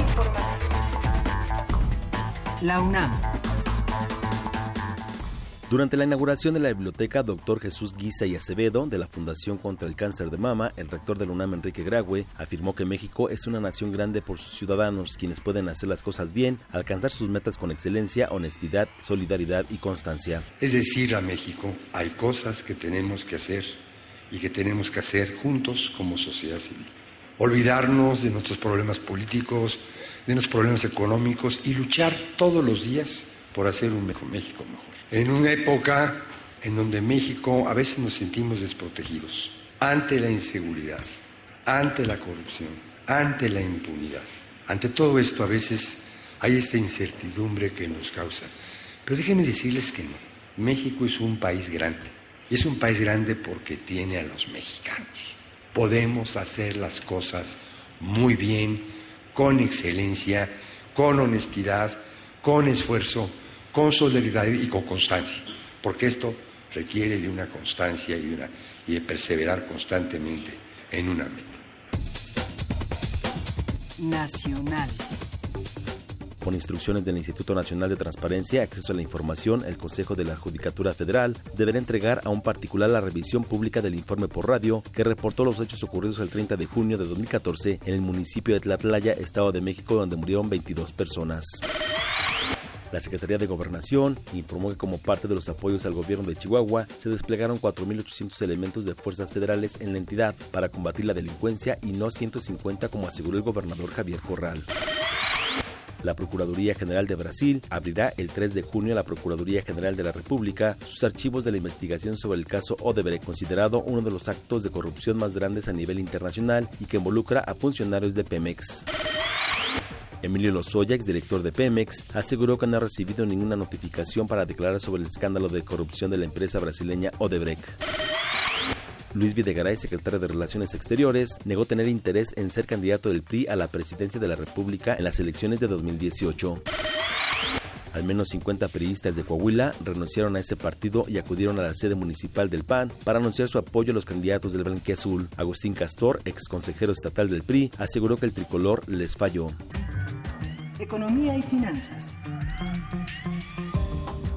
La Secretaría de Economía publicó este jueves el decreto con el que extiende durante un mes más la aplicación de un arancel temporal de 15% a 97 productos siderúrgicos que sean importados desde países con los que México no tiene acuerdos comerciales, tales como tubos, placas de acero, laminados, flejes, chapas y alambrón. De acuerdo con el índice de competitividad de viajes y turismo del Foro Económico Mundial, México logró avanzar ocho lugares en este ranking, lo que lo ubica entre los países con mayores avances.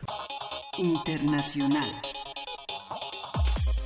Gabriela Sotomayor, periodista que se encuentra en la sede de la ONU en Ginebra, Suiza, habló con Radio UNAM sobre las discusiones del Consejo de Seguridad de Naciones Unidas respecto al ataque químico en Siria. Eh, todo indica que ha sido el gobierno del presidente Bashar al-Assad porque se ve que los ataques fueron, por las primeras investigaciones, fueron aéreos y los que tienen la posibilidad de hacer eh, bombardeos aéreos, pues como sabemos es el, el gobierno de Bashar al-Assad. El, el, ataque con armas químicas pudiera ser una, un punto de inflexión, un momento decisivo en esa guerra cruenta. A pesar de las manifestaciones en Caracas, el presidente de Venezuela, Nicolás Maduro, aseguró que su país está en paz. Venezuela está en paz, hoy toda Venezuela, produciendo, trabajando. Y pequeños focos violentos, bueno, con la autoridad de la Constitución, fueron hoy neutralizados y no lograron su objetivo, que era llenar de violencia toda Caracas. Un día como hoy.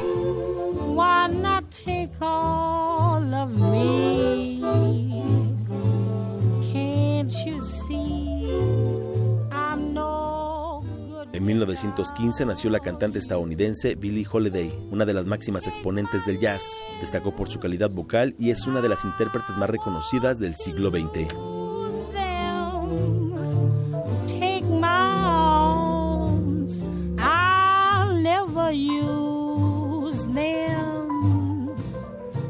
Your goodbye. Left me with eyes that cry. Escuchas. XEUN Radio UNAM.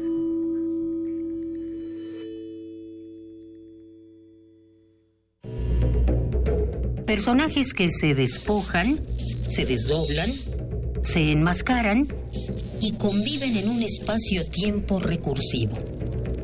Te invitamos a asistir a Invenciones de Quietud y Movimiento, una obra coreográfica de Talía Falconi y Federico Valdés. Todos los martes de abril a las 8 de la noche. Sala Julián Carrillo de Radio UNAM. Entrada libre. Libros, música, danza, teatro, exposiciones, talleres, presentaciones editoriales y mucho más. En la gran celebración de los lectores. Fiesta del Libro y la Rosa, 21, 22 y 23 de abril. Centro Cultural Universitario. Invita a la Universidad Nacional Autónoma de México a través de la Coordinación de Difusión Cultural. Entrada libre. Consulta sedes alternas y cartelera en www.universodeletras.unam.mx. ¿Quién te enseñó a sumar y a multiplicar tu confianza? ¿Quién te inculcó el amor por la lectura? ¿Quién te enseñó que los colores de la bandera y el himno nacional se llevan en el corazón? ¿Quién te enseña a superar cualquier desafío? Es un maestro. Y de la mano de las maestras y los maestros se construye el futuro de México. Apoyemos a los maestros, apoyemos la educación. Somos turquesa, somos nueva alianza. Como los pulpos, los escritores son más sabrosos en su tinta. Una producción del Instituto de Energías Renovables de la UNAM. Lunes y miércoles al mediodía por el 96.1 FM. Radio UNAM. Los mayores expertos del medio han sido convocados para enfrentarse a otros agentes encubiertos en una sesión musical que apelará a lo mejor de su inventiva y su dominio de la composición instantánea. Los improvisadores.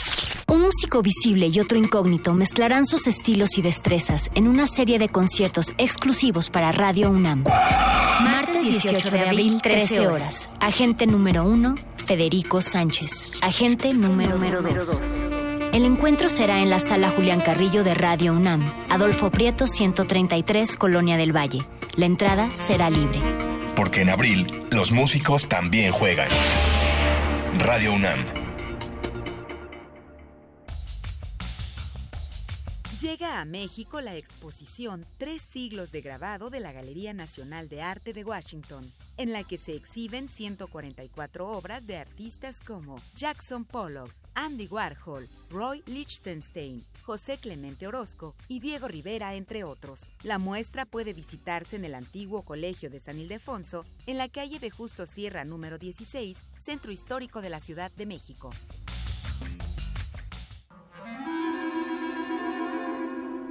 Testimonio de oídas. Música nueva en voz de sus creadores. De sus intérpretes. Un autorretrato sonoro de la música de hoy. Escúchanos por el 96.1 de FM los martes y jueves a la 1 a.m. o en su retransmisión los sábados y domingos también a la 1 a.m.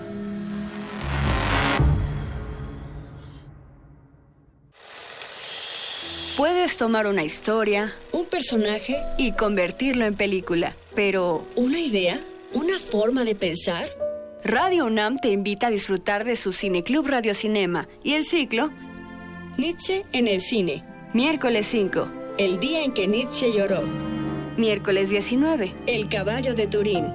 Miércoles 26, La soga. Todos los miércoles de abril a las 18 horas en la sala Julián Carrillo de Radio UNAM. Entrada libre.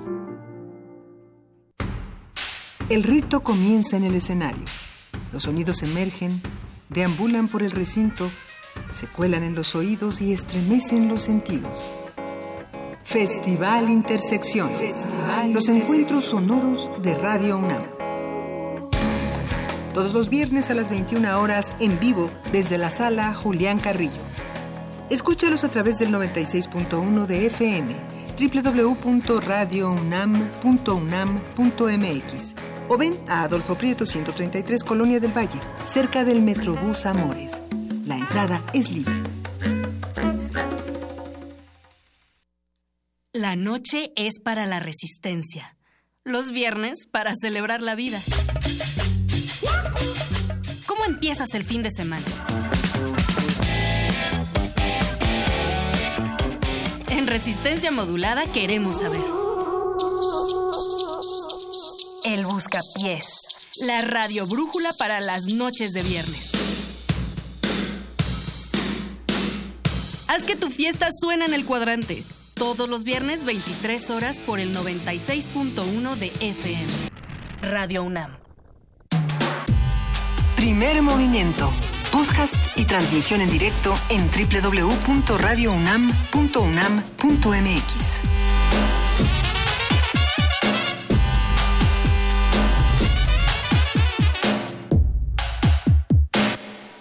la mañana con 11 minutos. Esta es la tercera hora de primer movimiento.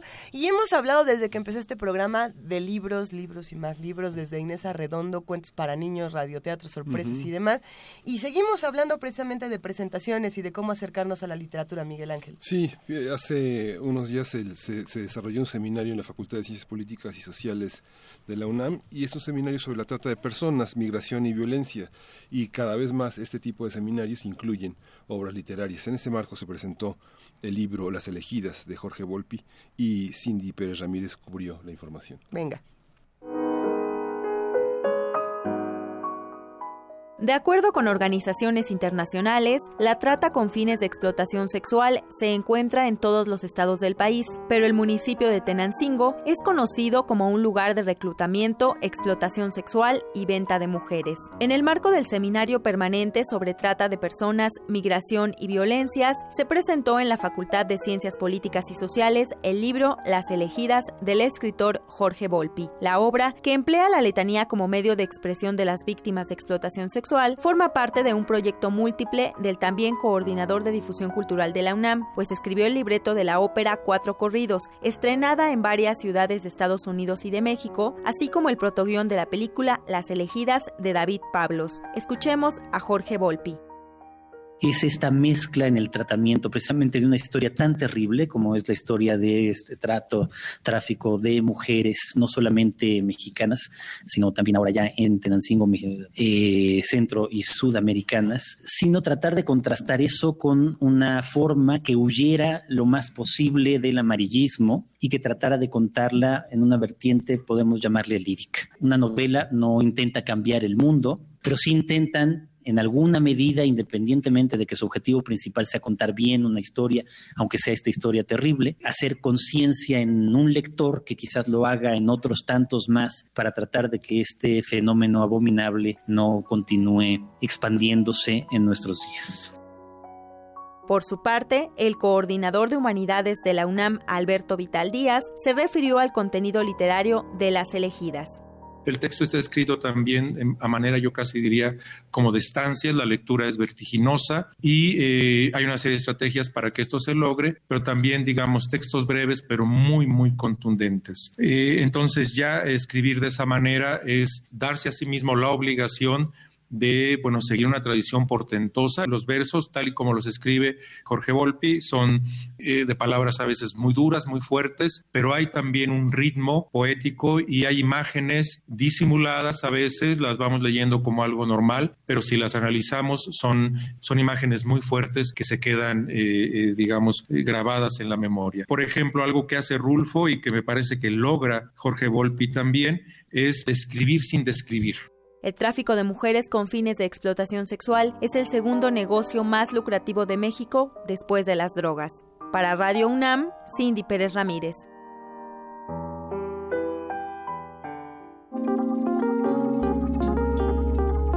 Primer movimiento. Hacemos comunidad.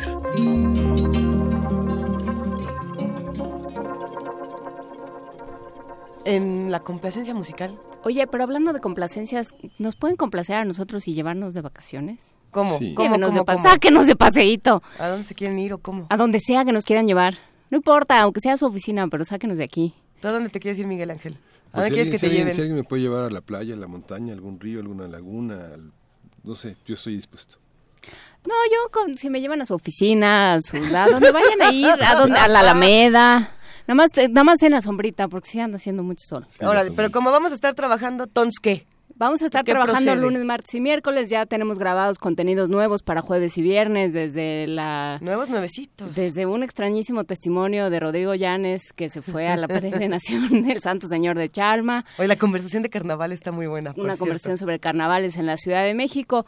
Unas co- cosas muy exóticas e interesantes que encontramos para el programa de jueves y viernes santo, así es que no se los vaya usted a perder, pero en nuestra página de Facebook, en Primer Movimiento UNAM, en Facebook, estamos, estamos ahí todos, todos metidos en un radiecito, así es que puede usted saca este imprimir- ¿Imprimirnos? imprimir el PDF, recortarlo, si quiere colorearlo, ya, ya ve que está de moda, si quiere colorearlo y nos puede tomar una foto en el lugar de su preferencia. Ahí están todas las instrucciones. ¿Como de qué tamaño? Bueno, uno puede imprimir la imagen del tamaño que quiera. Es una ilustración muy bonita que nos hizo Ricardo Peláez. Exactamente. Le mandamos un abrazo a Ricardo Peláez. Vamos a seguir compartiendo la imagen y por lo pronto quédense con nosotros porque vamos a Poesía Necesaria y de ahí les seguimos contando qué onda con las complacencias y los viajes.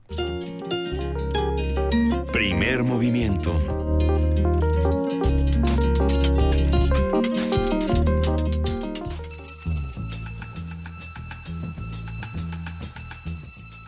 Es hora de poesía necesaria.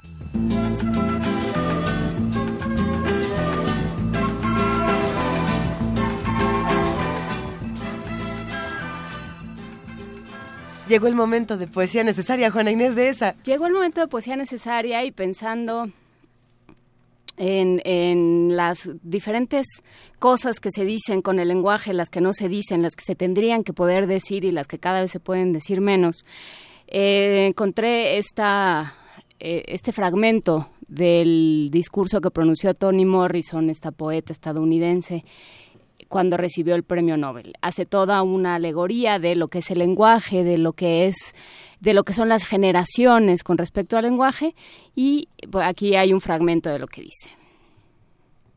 Ella está convencida de que cuando el lenguaje muera, a causa del descuido, el desuso, la indiferencia y la falta de estima, o sea, asesinado por una orden, no solo ella, sino todos los hablantes y creadores serán responsables de su muerte. En su país, los chicos se sacaron la lengua a mordiscos y usan balas para no repetir la voz sin habla, la voz de un lenguaje lisiado y golpeador. Ese dispositivo para luchar con significados que los adultos abandonaron y que podría proveerlos de una guía o expresar amor. Pero ella sabe que sacarse la lengua no es solo una opción de niños. Es muy común entre las infantiles cabezas de Estado y los comerciantes del poder, cuyos vaciados lenguajes los dejaron sin acceso a lo que queda de sus instintos humanos, dado que solo les hablan a aquellos que obedecen, o en todo caso hablan para forzar una obediencia. El saqueo sistemático del lenguaje puede ser reconocido como la tendencia de sus hablantes a renunciar a sus matizadas, complejas y maulléuticas propiedades para usarlo como medio de amenaza y subyugación. El lenguaje opresivo hace más que representar la violencia. Es violencia. Hace más que representar los límites del conocimiento. Lo limita sea el oscuro lenguaje de Estado o las tergiversaciones de los insensatos medios, sea el maligno lenguaje de la ley cinética o aquel designado por el alineamiento de las minorías escondiendo sus saqueos racistas debajo de un maquillaje literario. Todo esto debe ser rechazado, alterado y expuesto. Es el lenguaje que chupa sangre, que se ajusta a la bota fascista con crinolinas de respetabilidad y patriotismo, al tiempo que se mueve implacablemente hacia el último y más oscuro lugar de la mente. Lenguaje sexista, lenguaje racista, lenguaje teísta. Son todas formas típicas de las políticas del lenguaje del dominio, que no pueden y no permiten nuevos conocimientos ni el encuentro de nuevos intercambios de ideas debajo de la elocuencia, del glamour, de las asociaciones aprendidas de memoria, por más seductoras o incitantes que sean, por debajo, el corazón de ese lenguaje está languideciendo, o quizás ya no late más. El pájaro ya está muerto. Primer movimiento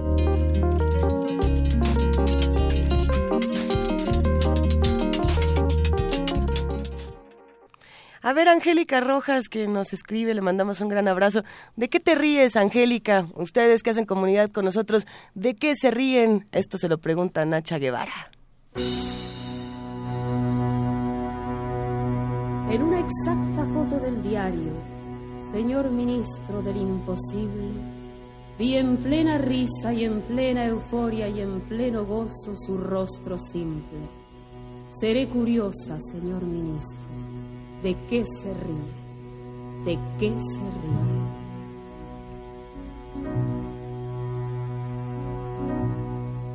De su ventana se ve la plaza, Villa Miseria no está visible. Tienen sus hijos ojos de mando, pero otros tienen mirada triste Aquí en la calle suceden cosas que ni siquiera pueden decirse. Los estudiantes y los obreros ponen los puntos sobre las IES. Por eso digo, señor ministro, ¿de qué se ríe? ¿De qué se ríe? Usted conoce mejor que nadie la ley amarga de estos países. Ustedes duros con nuestra gente, porque con otros son tan serviles. Como traicionan el patrimonio mientras el gringo nos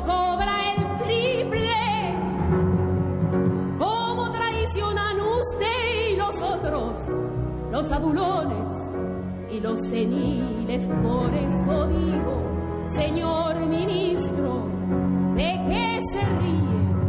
¿De qué se ríe?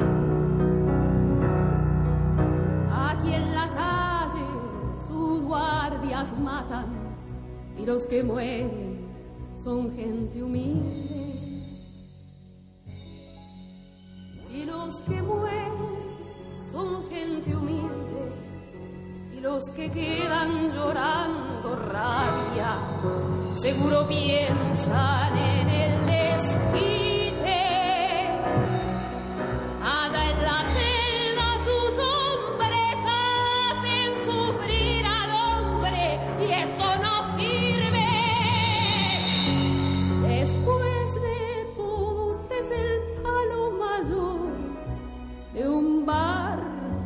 Se va a pique, por eso digo, señor ministro, ¿de qué se ríe?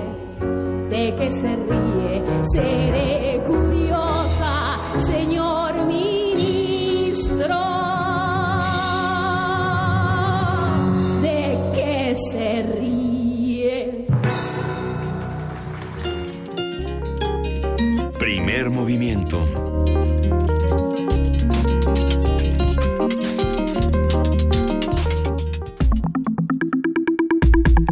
Mesa del día.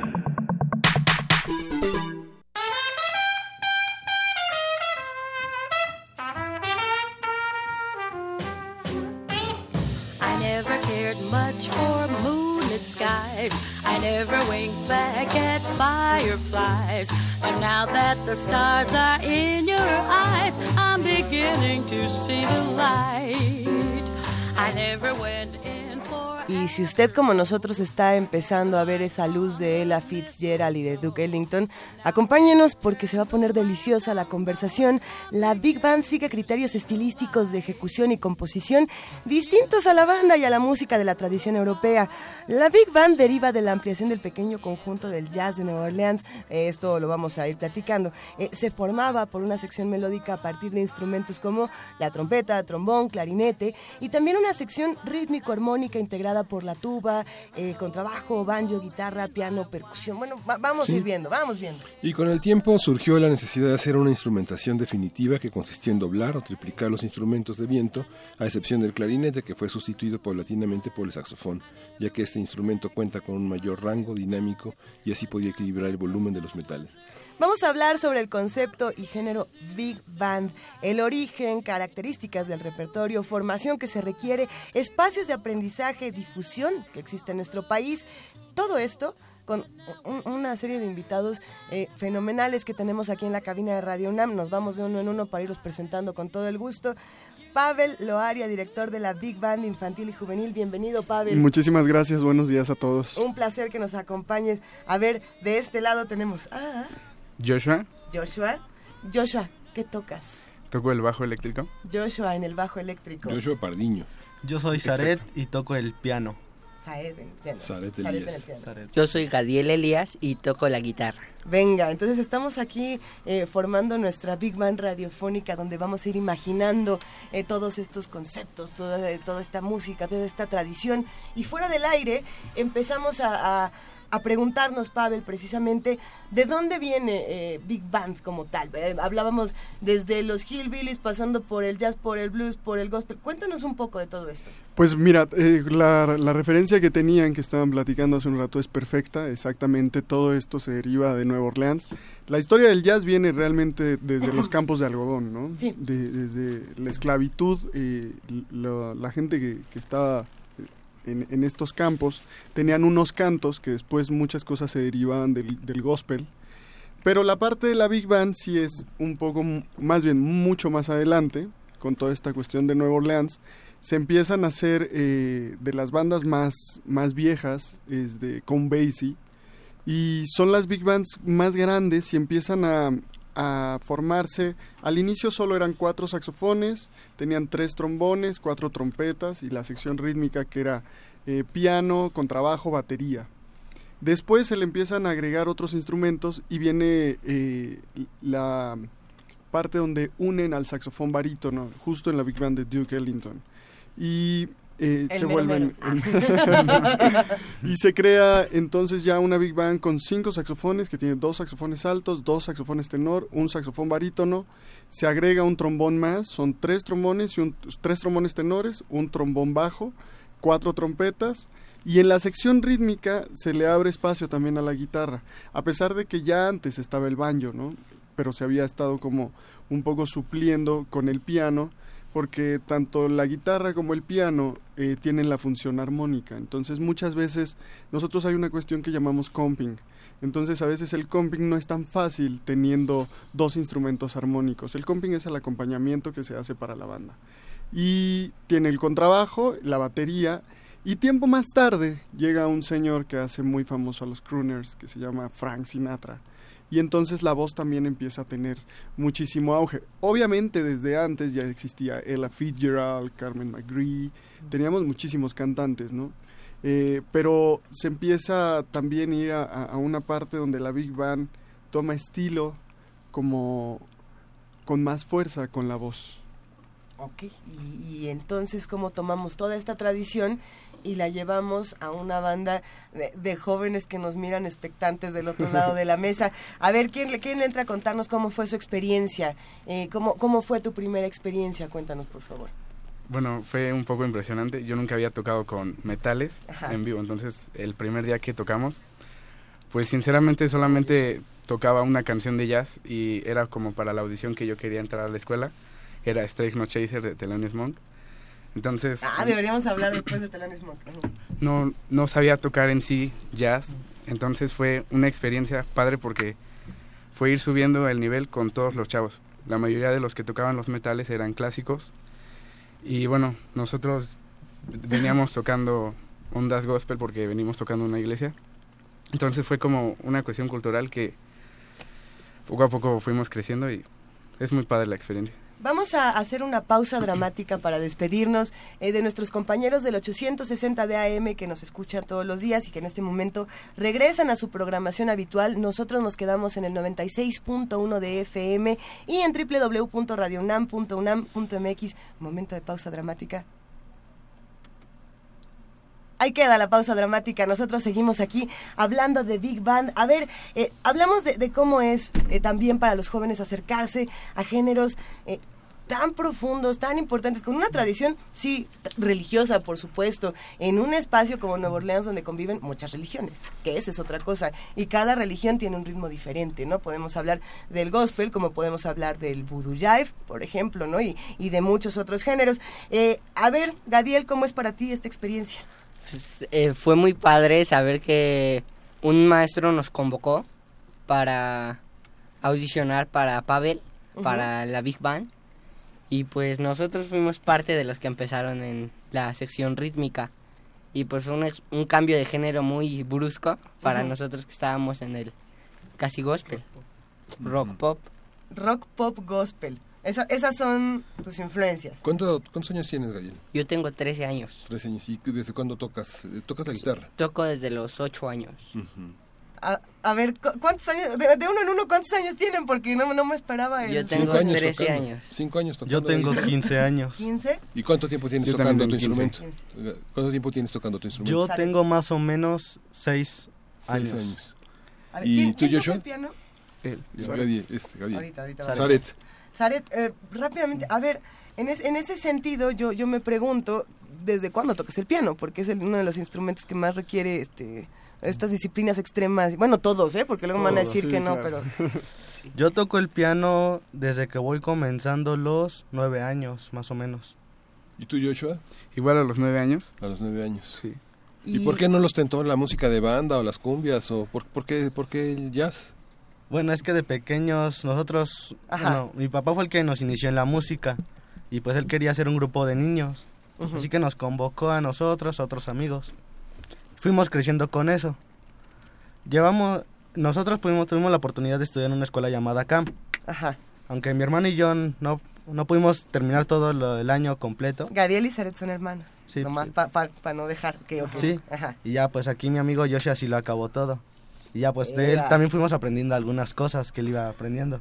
Fue por mi maestro de bajo que yo conocí a Pavel. Él me invitó a la Big Band y fue cuando... Oye, Pavel, ¿y cómo, cómo se incorpora ese espíritu? de ¿Cómo se recoge un espíritu que viene de la infancia y que está en una transición de la pubertad a la adolescencia, donde se reformula la identidad? ¿Cómo, cómo conservar esta vocación? ¿Cómo hacer de ellos eh, ese, ese sentimiento artístico de interpretación? Realmente, eh, bueno, una cuestión impresionante con el arte en general es que tiene la sensibilidad y nos crea a todos los seres humanos una sensibilidad, ¿no? A mí lo más importante de crear esta primer Big Band infantil y juvenil en México es acercar a los chicos a esta sensibilidad que hace tanta falta en nuestro país y en el mundo ahora, ¿no? Pero creo que uno nace con, con todas estas cualidades, con todas estas capacidades para poder desarrollar y compartir cosas buenas y la verdad es que dentro del arte, la música, al poder crear sinapsis en la cabeza con los dos hemisferios en el cerebro, nos hace unas personas mucho más compartidas, mucho más relajadas, mucho más honestas, mucho más sensibles. Entonces, solo es como impulsar un poco más esta parte y dejar que escuchen toda esta música genial, que no solo estoy hablando del jazz, ¿no? Dentro de la música clásica, la cual se deriva de la música popular y después viene otra vez ese suceso. La vida realmente todo el tiempo es un círculo. Y creando ahora tanta música nueva como el reggaetón, por ejemplo, que yo no es que esté en contra, simplemente no me gusta, pero creo que hay otros géneros como este, ¿no? Como el jazz que tiene tantas vertientes, tiene tantas ramificaciones, donde podemos encontrar que los chicos se encuentran muy a gusto con esto, ¿no? O sea, hace rato que comentaba Gadiel sobre el rock pop, creo que es muy importante contar la parte donde Louis Armstrong, al crear el swing, eh, viene toda esta parte donde se, se crea este estilo musical y después cuando llega Charlie Parker al crearse el bebop, todos los que ya no pudieron seguir el camino virtuoso de Charlie Parker se van hacia otra ramificación, donde se empieza a crear una nueva música que se llama Rhythm and Blues, que mezcla el gospel con el Rhythm and Blues. Y después de esto, el Rhythm and Blues, empezamos a tener años después el rock and roll, y después el rock, y después el pop, ¿no?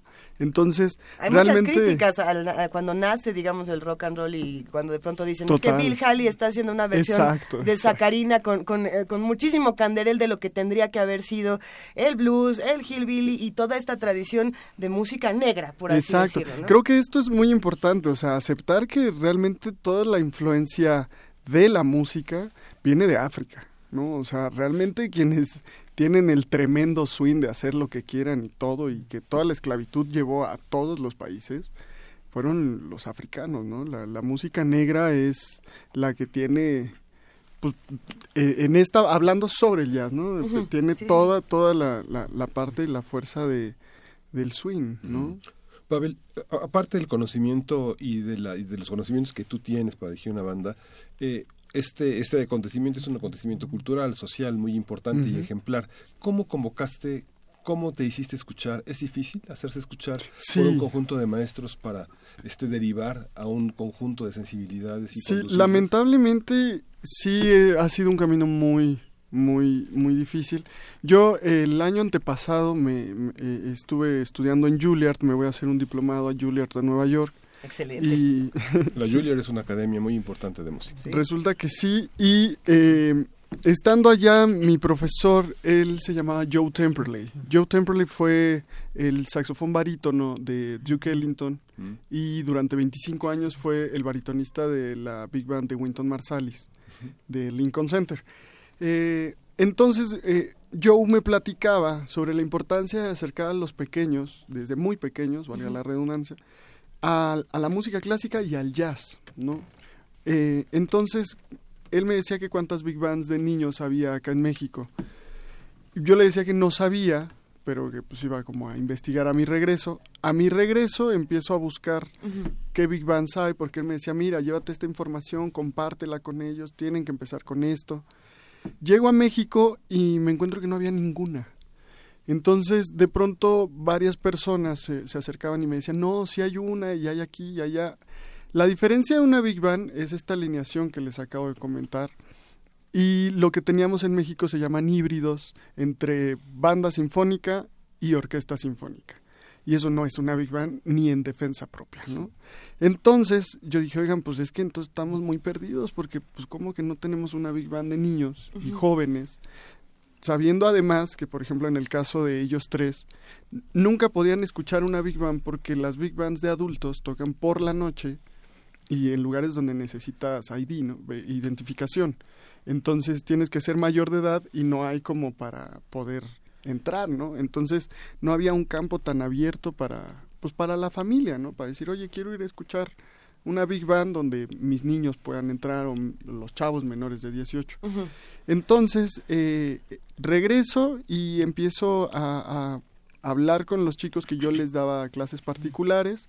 Se empieza a correr la voz. El primer ensayo solo fuimos seis.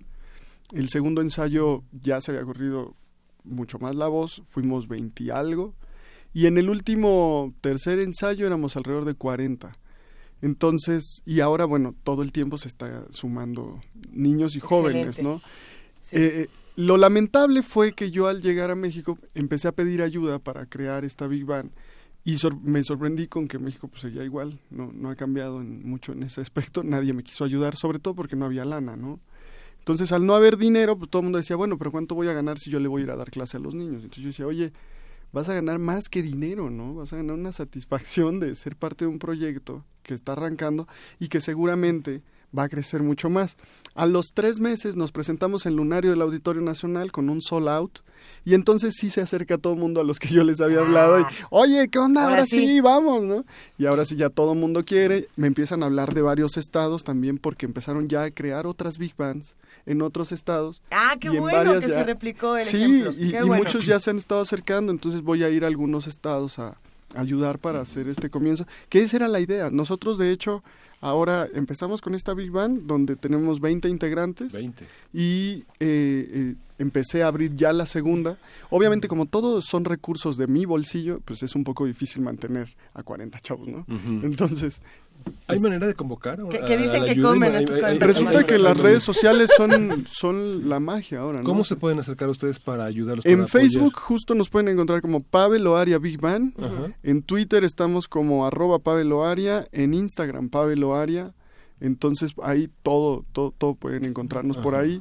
Realmente sí, con las redes Sí. sociales, porque además pues ellos están en la generación, son todos como millennials, ¿no? A ver, hay algo que está, eh, que, que me parece un ejercicio encomiable y es que a- los jóvenes enriquecen, los niños enriquecen, los maestros enriquecen de otra manera, nosotros como espectadores nos enriquecemos de otra fundamental, pero hay un intercambio eh, muy rico eh, en, en conocimientos, en gustos. Yo nada más quiero hacer un regreso de 17 años para tener 13 otra vez y, y no, yo no escuchaba a Duke Ellington a los 13 años ni escuchaba a Bing Crosby ni a, a mí me tocó, no sé, Nine Inch Nails y los Smashing Pumpkins, ¿no? Esta- estas Pero cosas. fíjate que no, ¿eh?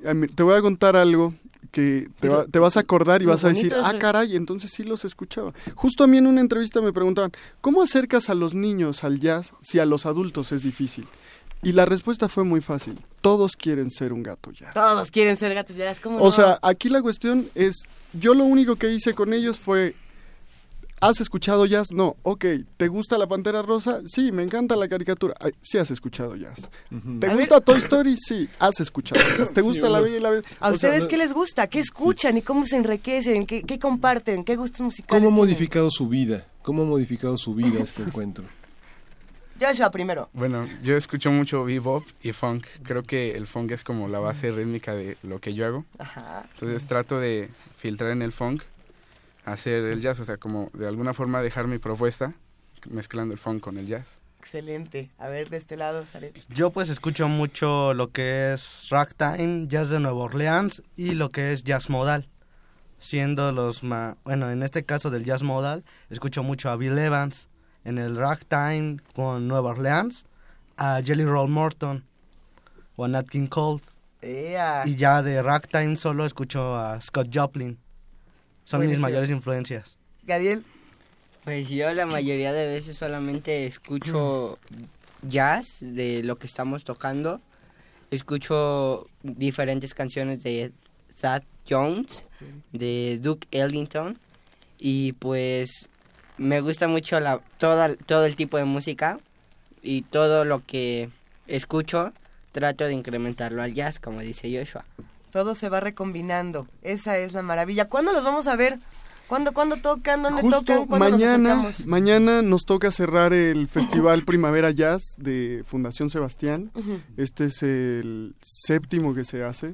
Y bueno, nos invitan a nosotros a cerrar este festival. Entonces mañana en Fundación Sebastián, que está en Patriotismo 304, entre calle 5, calle 7, a las 6 de la tarde. Por favor, lleguen a las 5 porque arrancamos justo a las 6. Y se llena. Y se llena, se llena, se llena. Y lo mejor es, toda la familia está invitada, vénganse a escuchar. Justo el repertorio que montamos para este, con- para este concierto ya es un repertorio un poco más avanzado. A ver qué vamos a escuchar. Entonces vamos a tener desde música de Dad Jones, de ya música de Gordon Goodwin. Vamos a escuchar obviamente temas clásicos como este que escuchábamos al inicio de I'm Beginning to See the Light, Take the A-Train. Eh, vamos a escuchar un poco también de piezas ya un poquito más complejas como Hunting Wabbits, con Buba. Entonces, y por supuesto nos echaremos ahora que está en tanto en boga La Bella y la Bestia. ¿No? No, bueno, va a ser una verdadera delicia. Eh, ya compartimos en redes sociales toda la información para todos los que se quieran acercar y, y ahorita vamos a ir cerrando esta conversación con un homenaje precisamente a todos quieren ser gatos, ya de esta manera que, que bien que bien nos dices, Pavel, que acerca, a- a de- a de- que nos acerca desde chamacos a este género tan maravilloso. Ha sido un verdadero placer conversar con todos ustedes, Joshua, Gadiel, Zaret, Pavel, de verdad, eh, nos vemos mañana entonces. Muchas gracias, ojalá, allá los esperamos. Y Allá no los todos los esperamos. padres piensan que ser un artista es morirse de hambre, ¿no? No, precisamente. Sí, y, ahí. este, y este apoyo es fundamental. ¿no? Vamos a apoyarnos y vamos a despedirnos con, con una joya de Pedro Cominic. Todos quieren ser gatos jazz. Y abrazo a Pedro Cominic.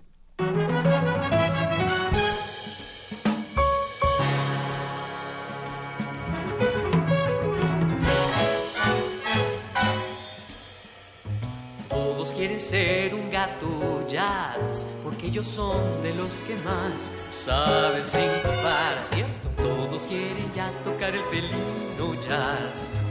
La música suave quedó atrás. Si escucha un buen jazz, lo ambiciona uno más.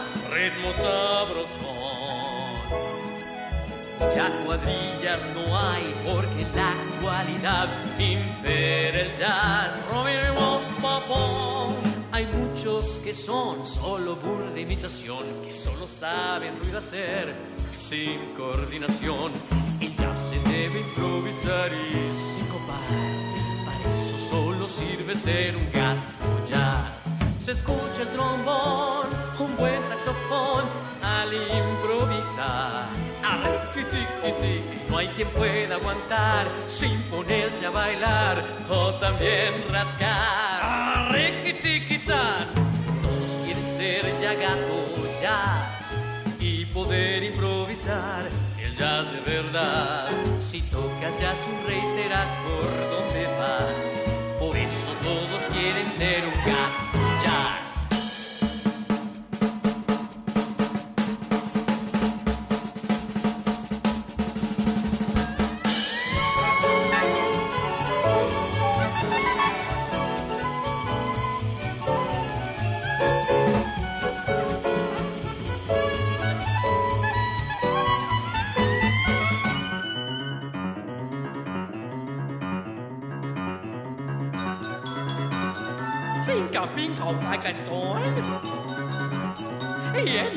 တော်ဓာနေလို့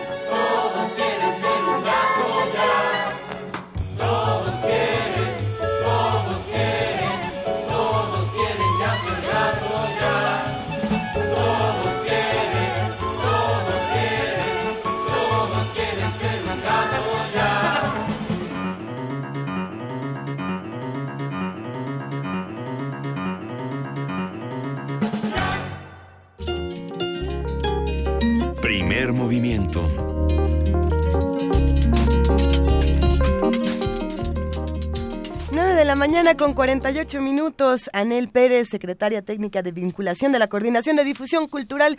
Queridísima Anel, ¿estás ahí? Aquí estoy. Buenos días. Oye, pero... pero ya tienes puestos los flotis, Anel, dinos la verdad. Ya, la verdad es que ya bloqueado lente, todo. Bueno, ahí, ahí, nos llevas, Anel. pero... ¿Bloqueado con bloqueador? Qué bonito. Anel, pero la UNAM también se ha ido a muchos lugares últimamente. Así es, querida Luisa. Y Juana Inés, todos los que están en cabina, muchísimo gusto de estar con ustedes un ratito para hablar de un tema que creo que para la universidad es importantísimo por varias razones. Y voy a empezar diciendo solo un anuncio sin el nombre. Un exalumno de la UNAM, de la Facultad de Filosofía y Letras, que también es colaborador de Radio UNAM y que también ha colaborado en el Universo de Letras y en la dirección de publicaciones, ha sido un personaje muy importante en los últimos días en Italia. Y en Italia ocurrió esta cosa maravillosa que también tiene que ver con el enorme circuito que tiene que ver con la producción, venta, distribución y difusión de los libros, que es la Feria Internacional del Libro Infantil de Bolonia, en Italia. De eso es lo que les quería platicar y un poco en referencia de que el domingo pasado, como ustedes saben, fue el Día Internacional del Libro Infantil y Juvenil. Entonces, eh, pensaba que era muy interesante compartir con ustedes cómo es que, primero, que hay una feria especialmente dedicada solamente al libro infantil y juvenil. O sea, digamos que así de importante es el, el, libro infantil y juvenil que tiene no solo una, sino muchísimas ferias que son exclusivamente dedicadas para este mundo editorial que es el libro para niños y para jóvenes. Y ocurre que esta semana en Bolonia, en Italia, ocurrió esta feria que es la más importante en el mundo, donde convergen un montón de figuras que me encantaría rescatar un poco en este en esta participación mía, que es la participación de autores, por supuesto, pero también de una figura que me parece que a veces no tenemos tan, tan consciente de la importancia que tiene, que es el ilustrador, ¿no? Los autores, los ilustradores, los diseñadores editoriales, los propios editores y también todo el mundo de comercio que hay atrás de los derechos de autor y, y toda esta compraventa de derechos y de negocios editoriales que marcan en realidad las líneas editoriales y literarias van incrementando el interés y la formación de los propios lectores infantiles y juveniles. ¿Hasta aquí vamos? Hasta aquí vamos muy bien. venga, venga, venga. Entonces, bueno, me, me, me, da muchísimo gusto eh, compartir con ustedes que México ha sido ya un, un stand súper visitado y esto lo digo con el conocimiento de mis amigas Socorro Venegas del Fondo de Cultura Económica, de Paola Morán de, las, de, de, de la Secretaría de Cultura, ha estado muy cerca de este stand en México, que tiene unos fondos editoriales que han, sido realmente muy bien recibidos por la comunidad de este comercio enorme de libros en Bolonia. Y ese es el caso, por ejemplo, de al menos tres editoriales que estuvieron nominadas para eh, el premio a la mejor editorial de libros para niños en Centro y Sudamérica.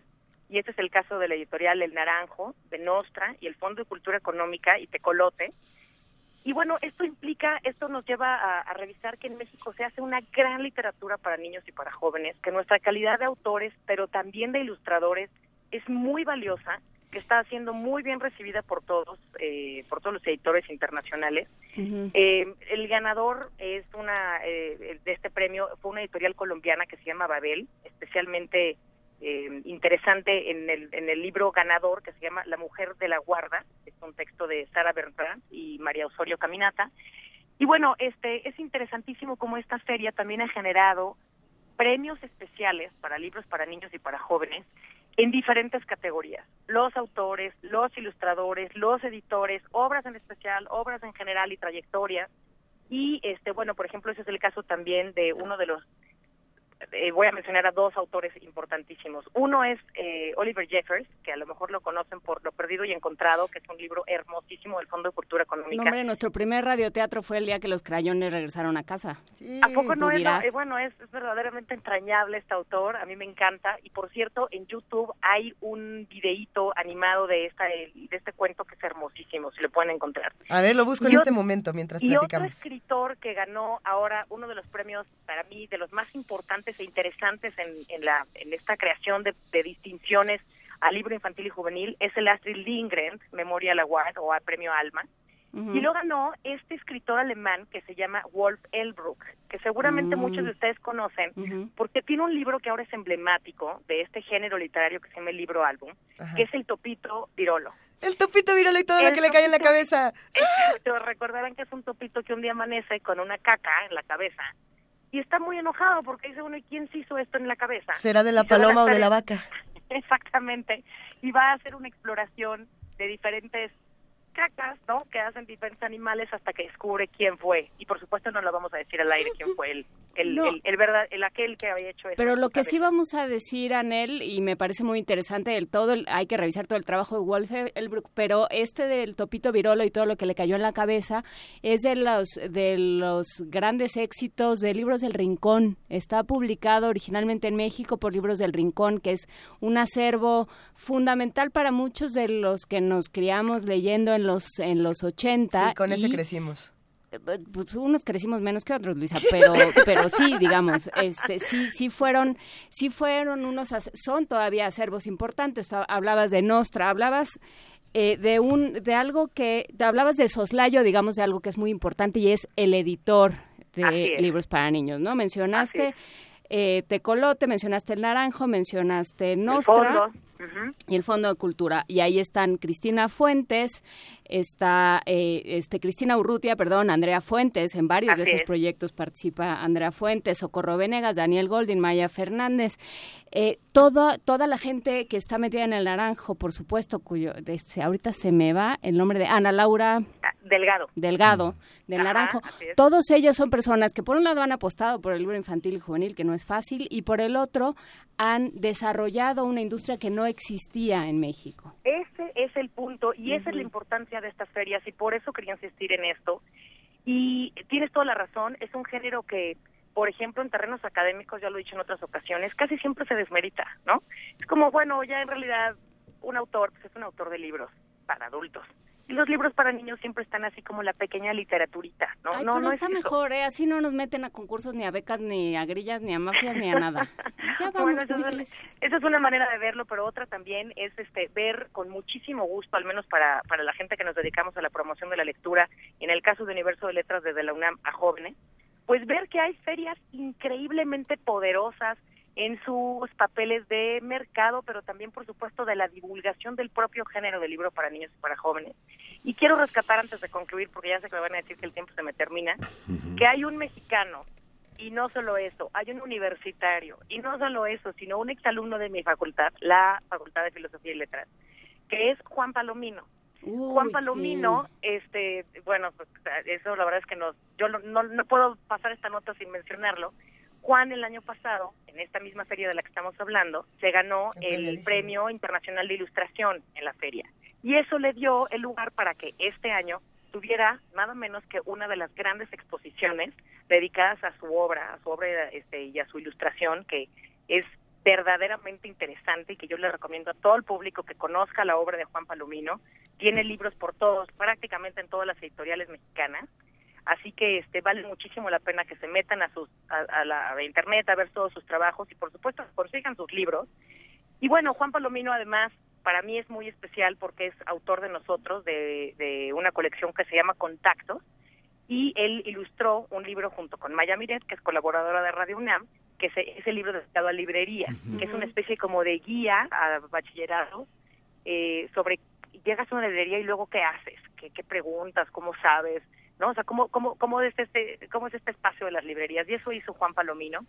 Otra figura que no querría yo dejar de mencionar es la embajadora Kilig, que es María Baranda, que esta semana, si no me, si no me equivoco, fue ayer o antier cuando tuvo un café con, eh, se Café, no me acuerdo cómo es el título del espacio que le dedicaron, y tuvo un, un, un, una entrañable conferencia y compartió con todo su público sobre la importancia de la poesía y el acompañamiento de los poetas en la vida y en el- la educación emocional de los de los niños. Entonces me parece que también es muy interesante, casi todos los contenidos están en la página de la feria. Merece muchísimo la pena entender la figura de esta embajadora feliz que es María Baranda y la figura en particular de, de embajador, que aunque es una figura anglosajona, eh, es interesantísimo porque es una portadora mexicana, digamos, de la poesía mexicana y es una gran defensora también del tema de género, que es un tema que estuvo muy a la vanguardia en esta feria, igual que el tema de migración. Y, de, y de la prosa también eh, leímos en nuestro radioteatro, no es por nada, pero le andamos pegando a todas en el radioteatro. Leímos Terrible Monstruo la semana pasada. Ah, bueno, pues. Publicado por el Naranjo. Y una, y una cosa que hay que reconocer, porque quien no ha asistido a la feria de Boloña, digamos, Disney se queda chiquito. Es un, eh, ahí van las hadas, los gnomos, los personajes. Es un espacio teatral extraordinario. Y hay que reconocer, así como se reconoce a los ilustradores, a la gente que desde hace muchísimos años ha, ha creado los stands de la feria. Y es uno de los grandes retos estar en Boloña haciendo esto. Gilda Barrol ha sido una de las eh, permanentes creadoras en el stand de la Feria Infantil y Juvenil y de México en el extranjero y de México en las ferias nacionales, que son de los grandes creadores que trabajan con ilustradores y es una, una forma del arte plástico, ¿no? Así es, yo creo que tiene toda la razón y aquí hay que mencionar también el valor enorme que tiene la, la actividad de la CANIEM, que es la que crea el catálogo de derechos de autores mexicanos y que es la que funciona para ir y vender todos estos libros, ¿no? Sí. Y comprar otros. Pues como en los Óscares, Anel, si escuchas la musiquita, ya nos vamos. Ya nos vamos. Ok. Pero Pues muchísimas muchas gracias. por gracias. el espacio y a leer muchísimo en vacaciones, que hay muchísimos libros infantiles y juveniles para leer. De los que nos quedamos también vamos a leer. Claro que sí, un abrazo. No te vayas, Anel. Espera. Ah, no. Espera, espera. Mira, esta canción se la dedicamos a Armando Rojas, que nos pidió escuchar a los atemperados con Samba Landó. Eh, ¿Y te parece bien si tú despides diciendo el mundo desde la universidad? Mira, eh, Miguel Ángel Quemain va a decir esto fue primer movimiento y tú dices... es, acuérdense que vamos en vivo la próxima semana. Eso. Aquí vamos a estar. ¿Estás lista, Anel? Bueno, Anel. Pues, ¿Qué tengo que decir? El mundo desde la universidad. Sí, claro, sí. bueno, Anel, esto fue Adiós. primer movimiento. El mundo desde la universidad. ¡Ea! Abrazos. Mi padre siendo tan pobre dejó una herencia fastuosa. Mi padre siendo tan pobre dejó una herencia fastuosa. Para dejar de ser cosas dijo con ánimo entero. Ponga atención mi compadre que vienen nuevos negreros. Zambalando, zambalando, ¿qué tienes tú que no, que no tenga yo? Zambalando, zambalando, ¿qué tienes tú que no, que no tenga yo?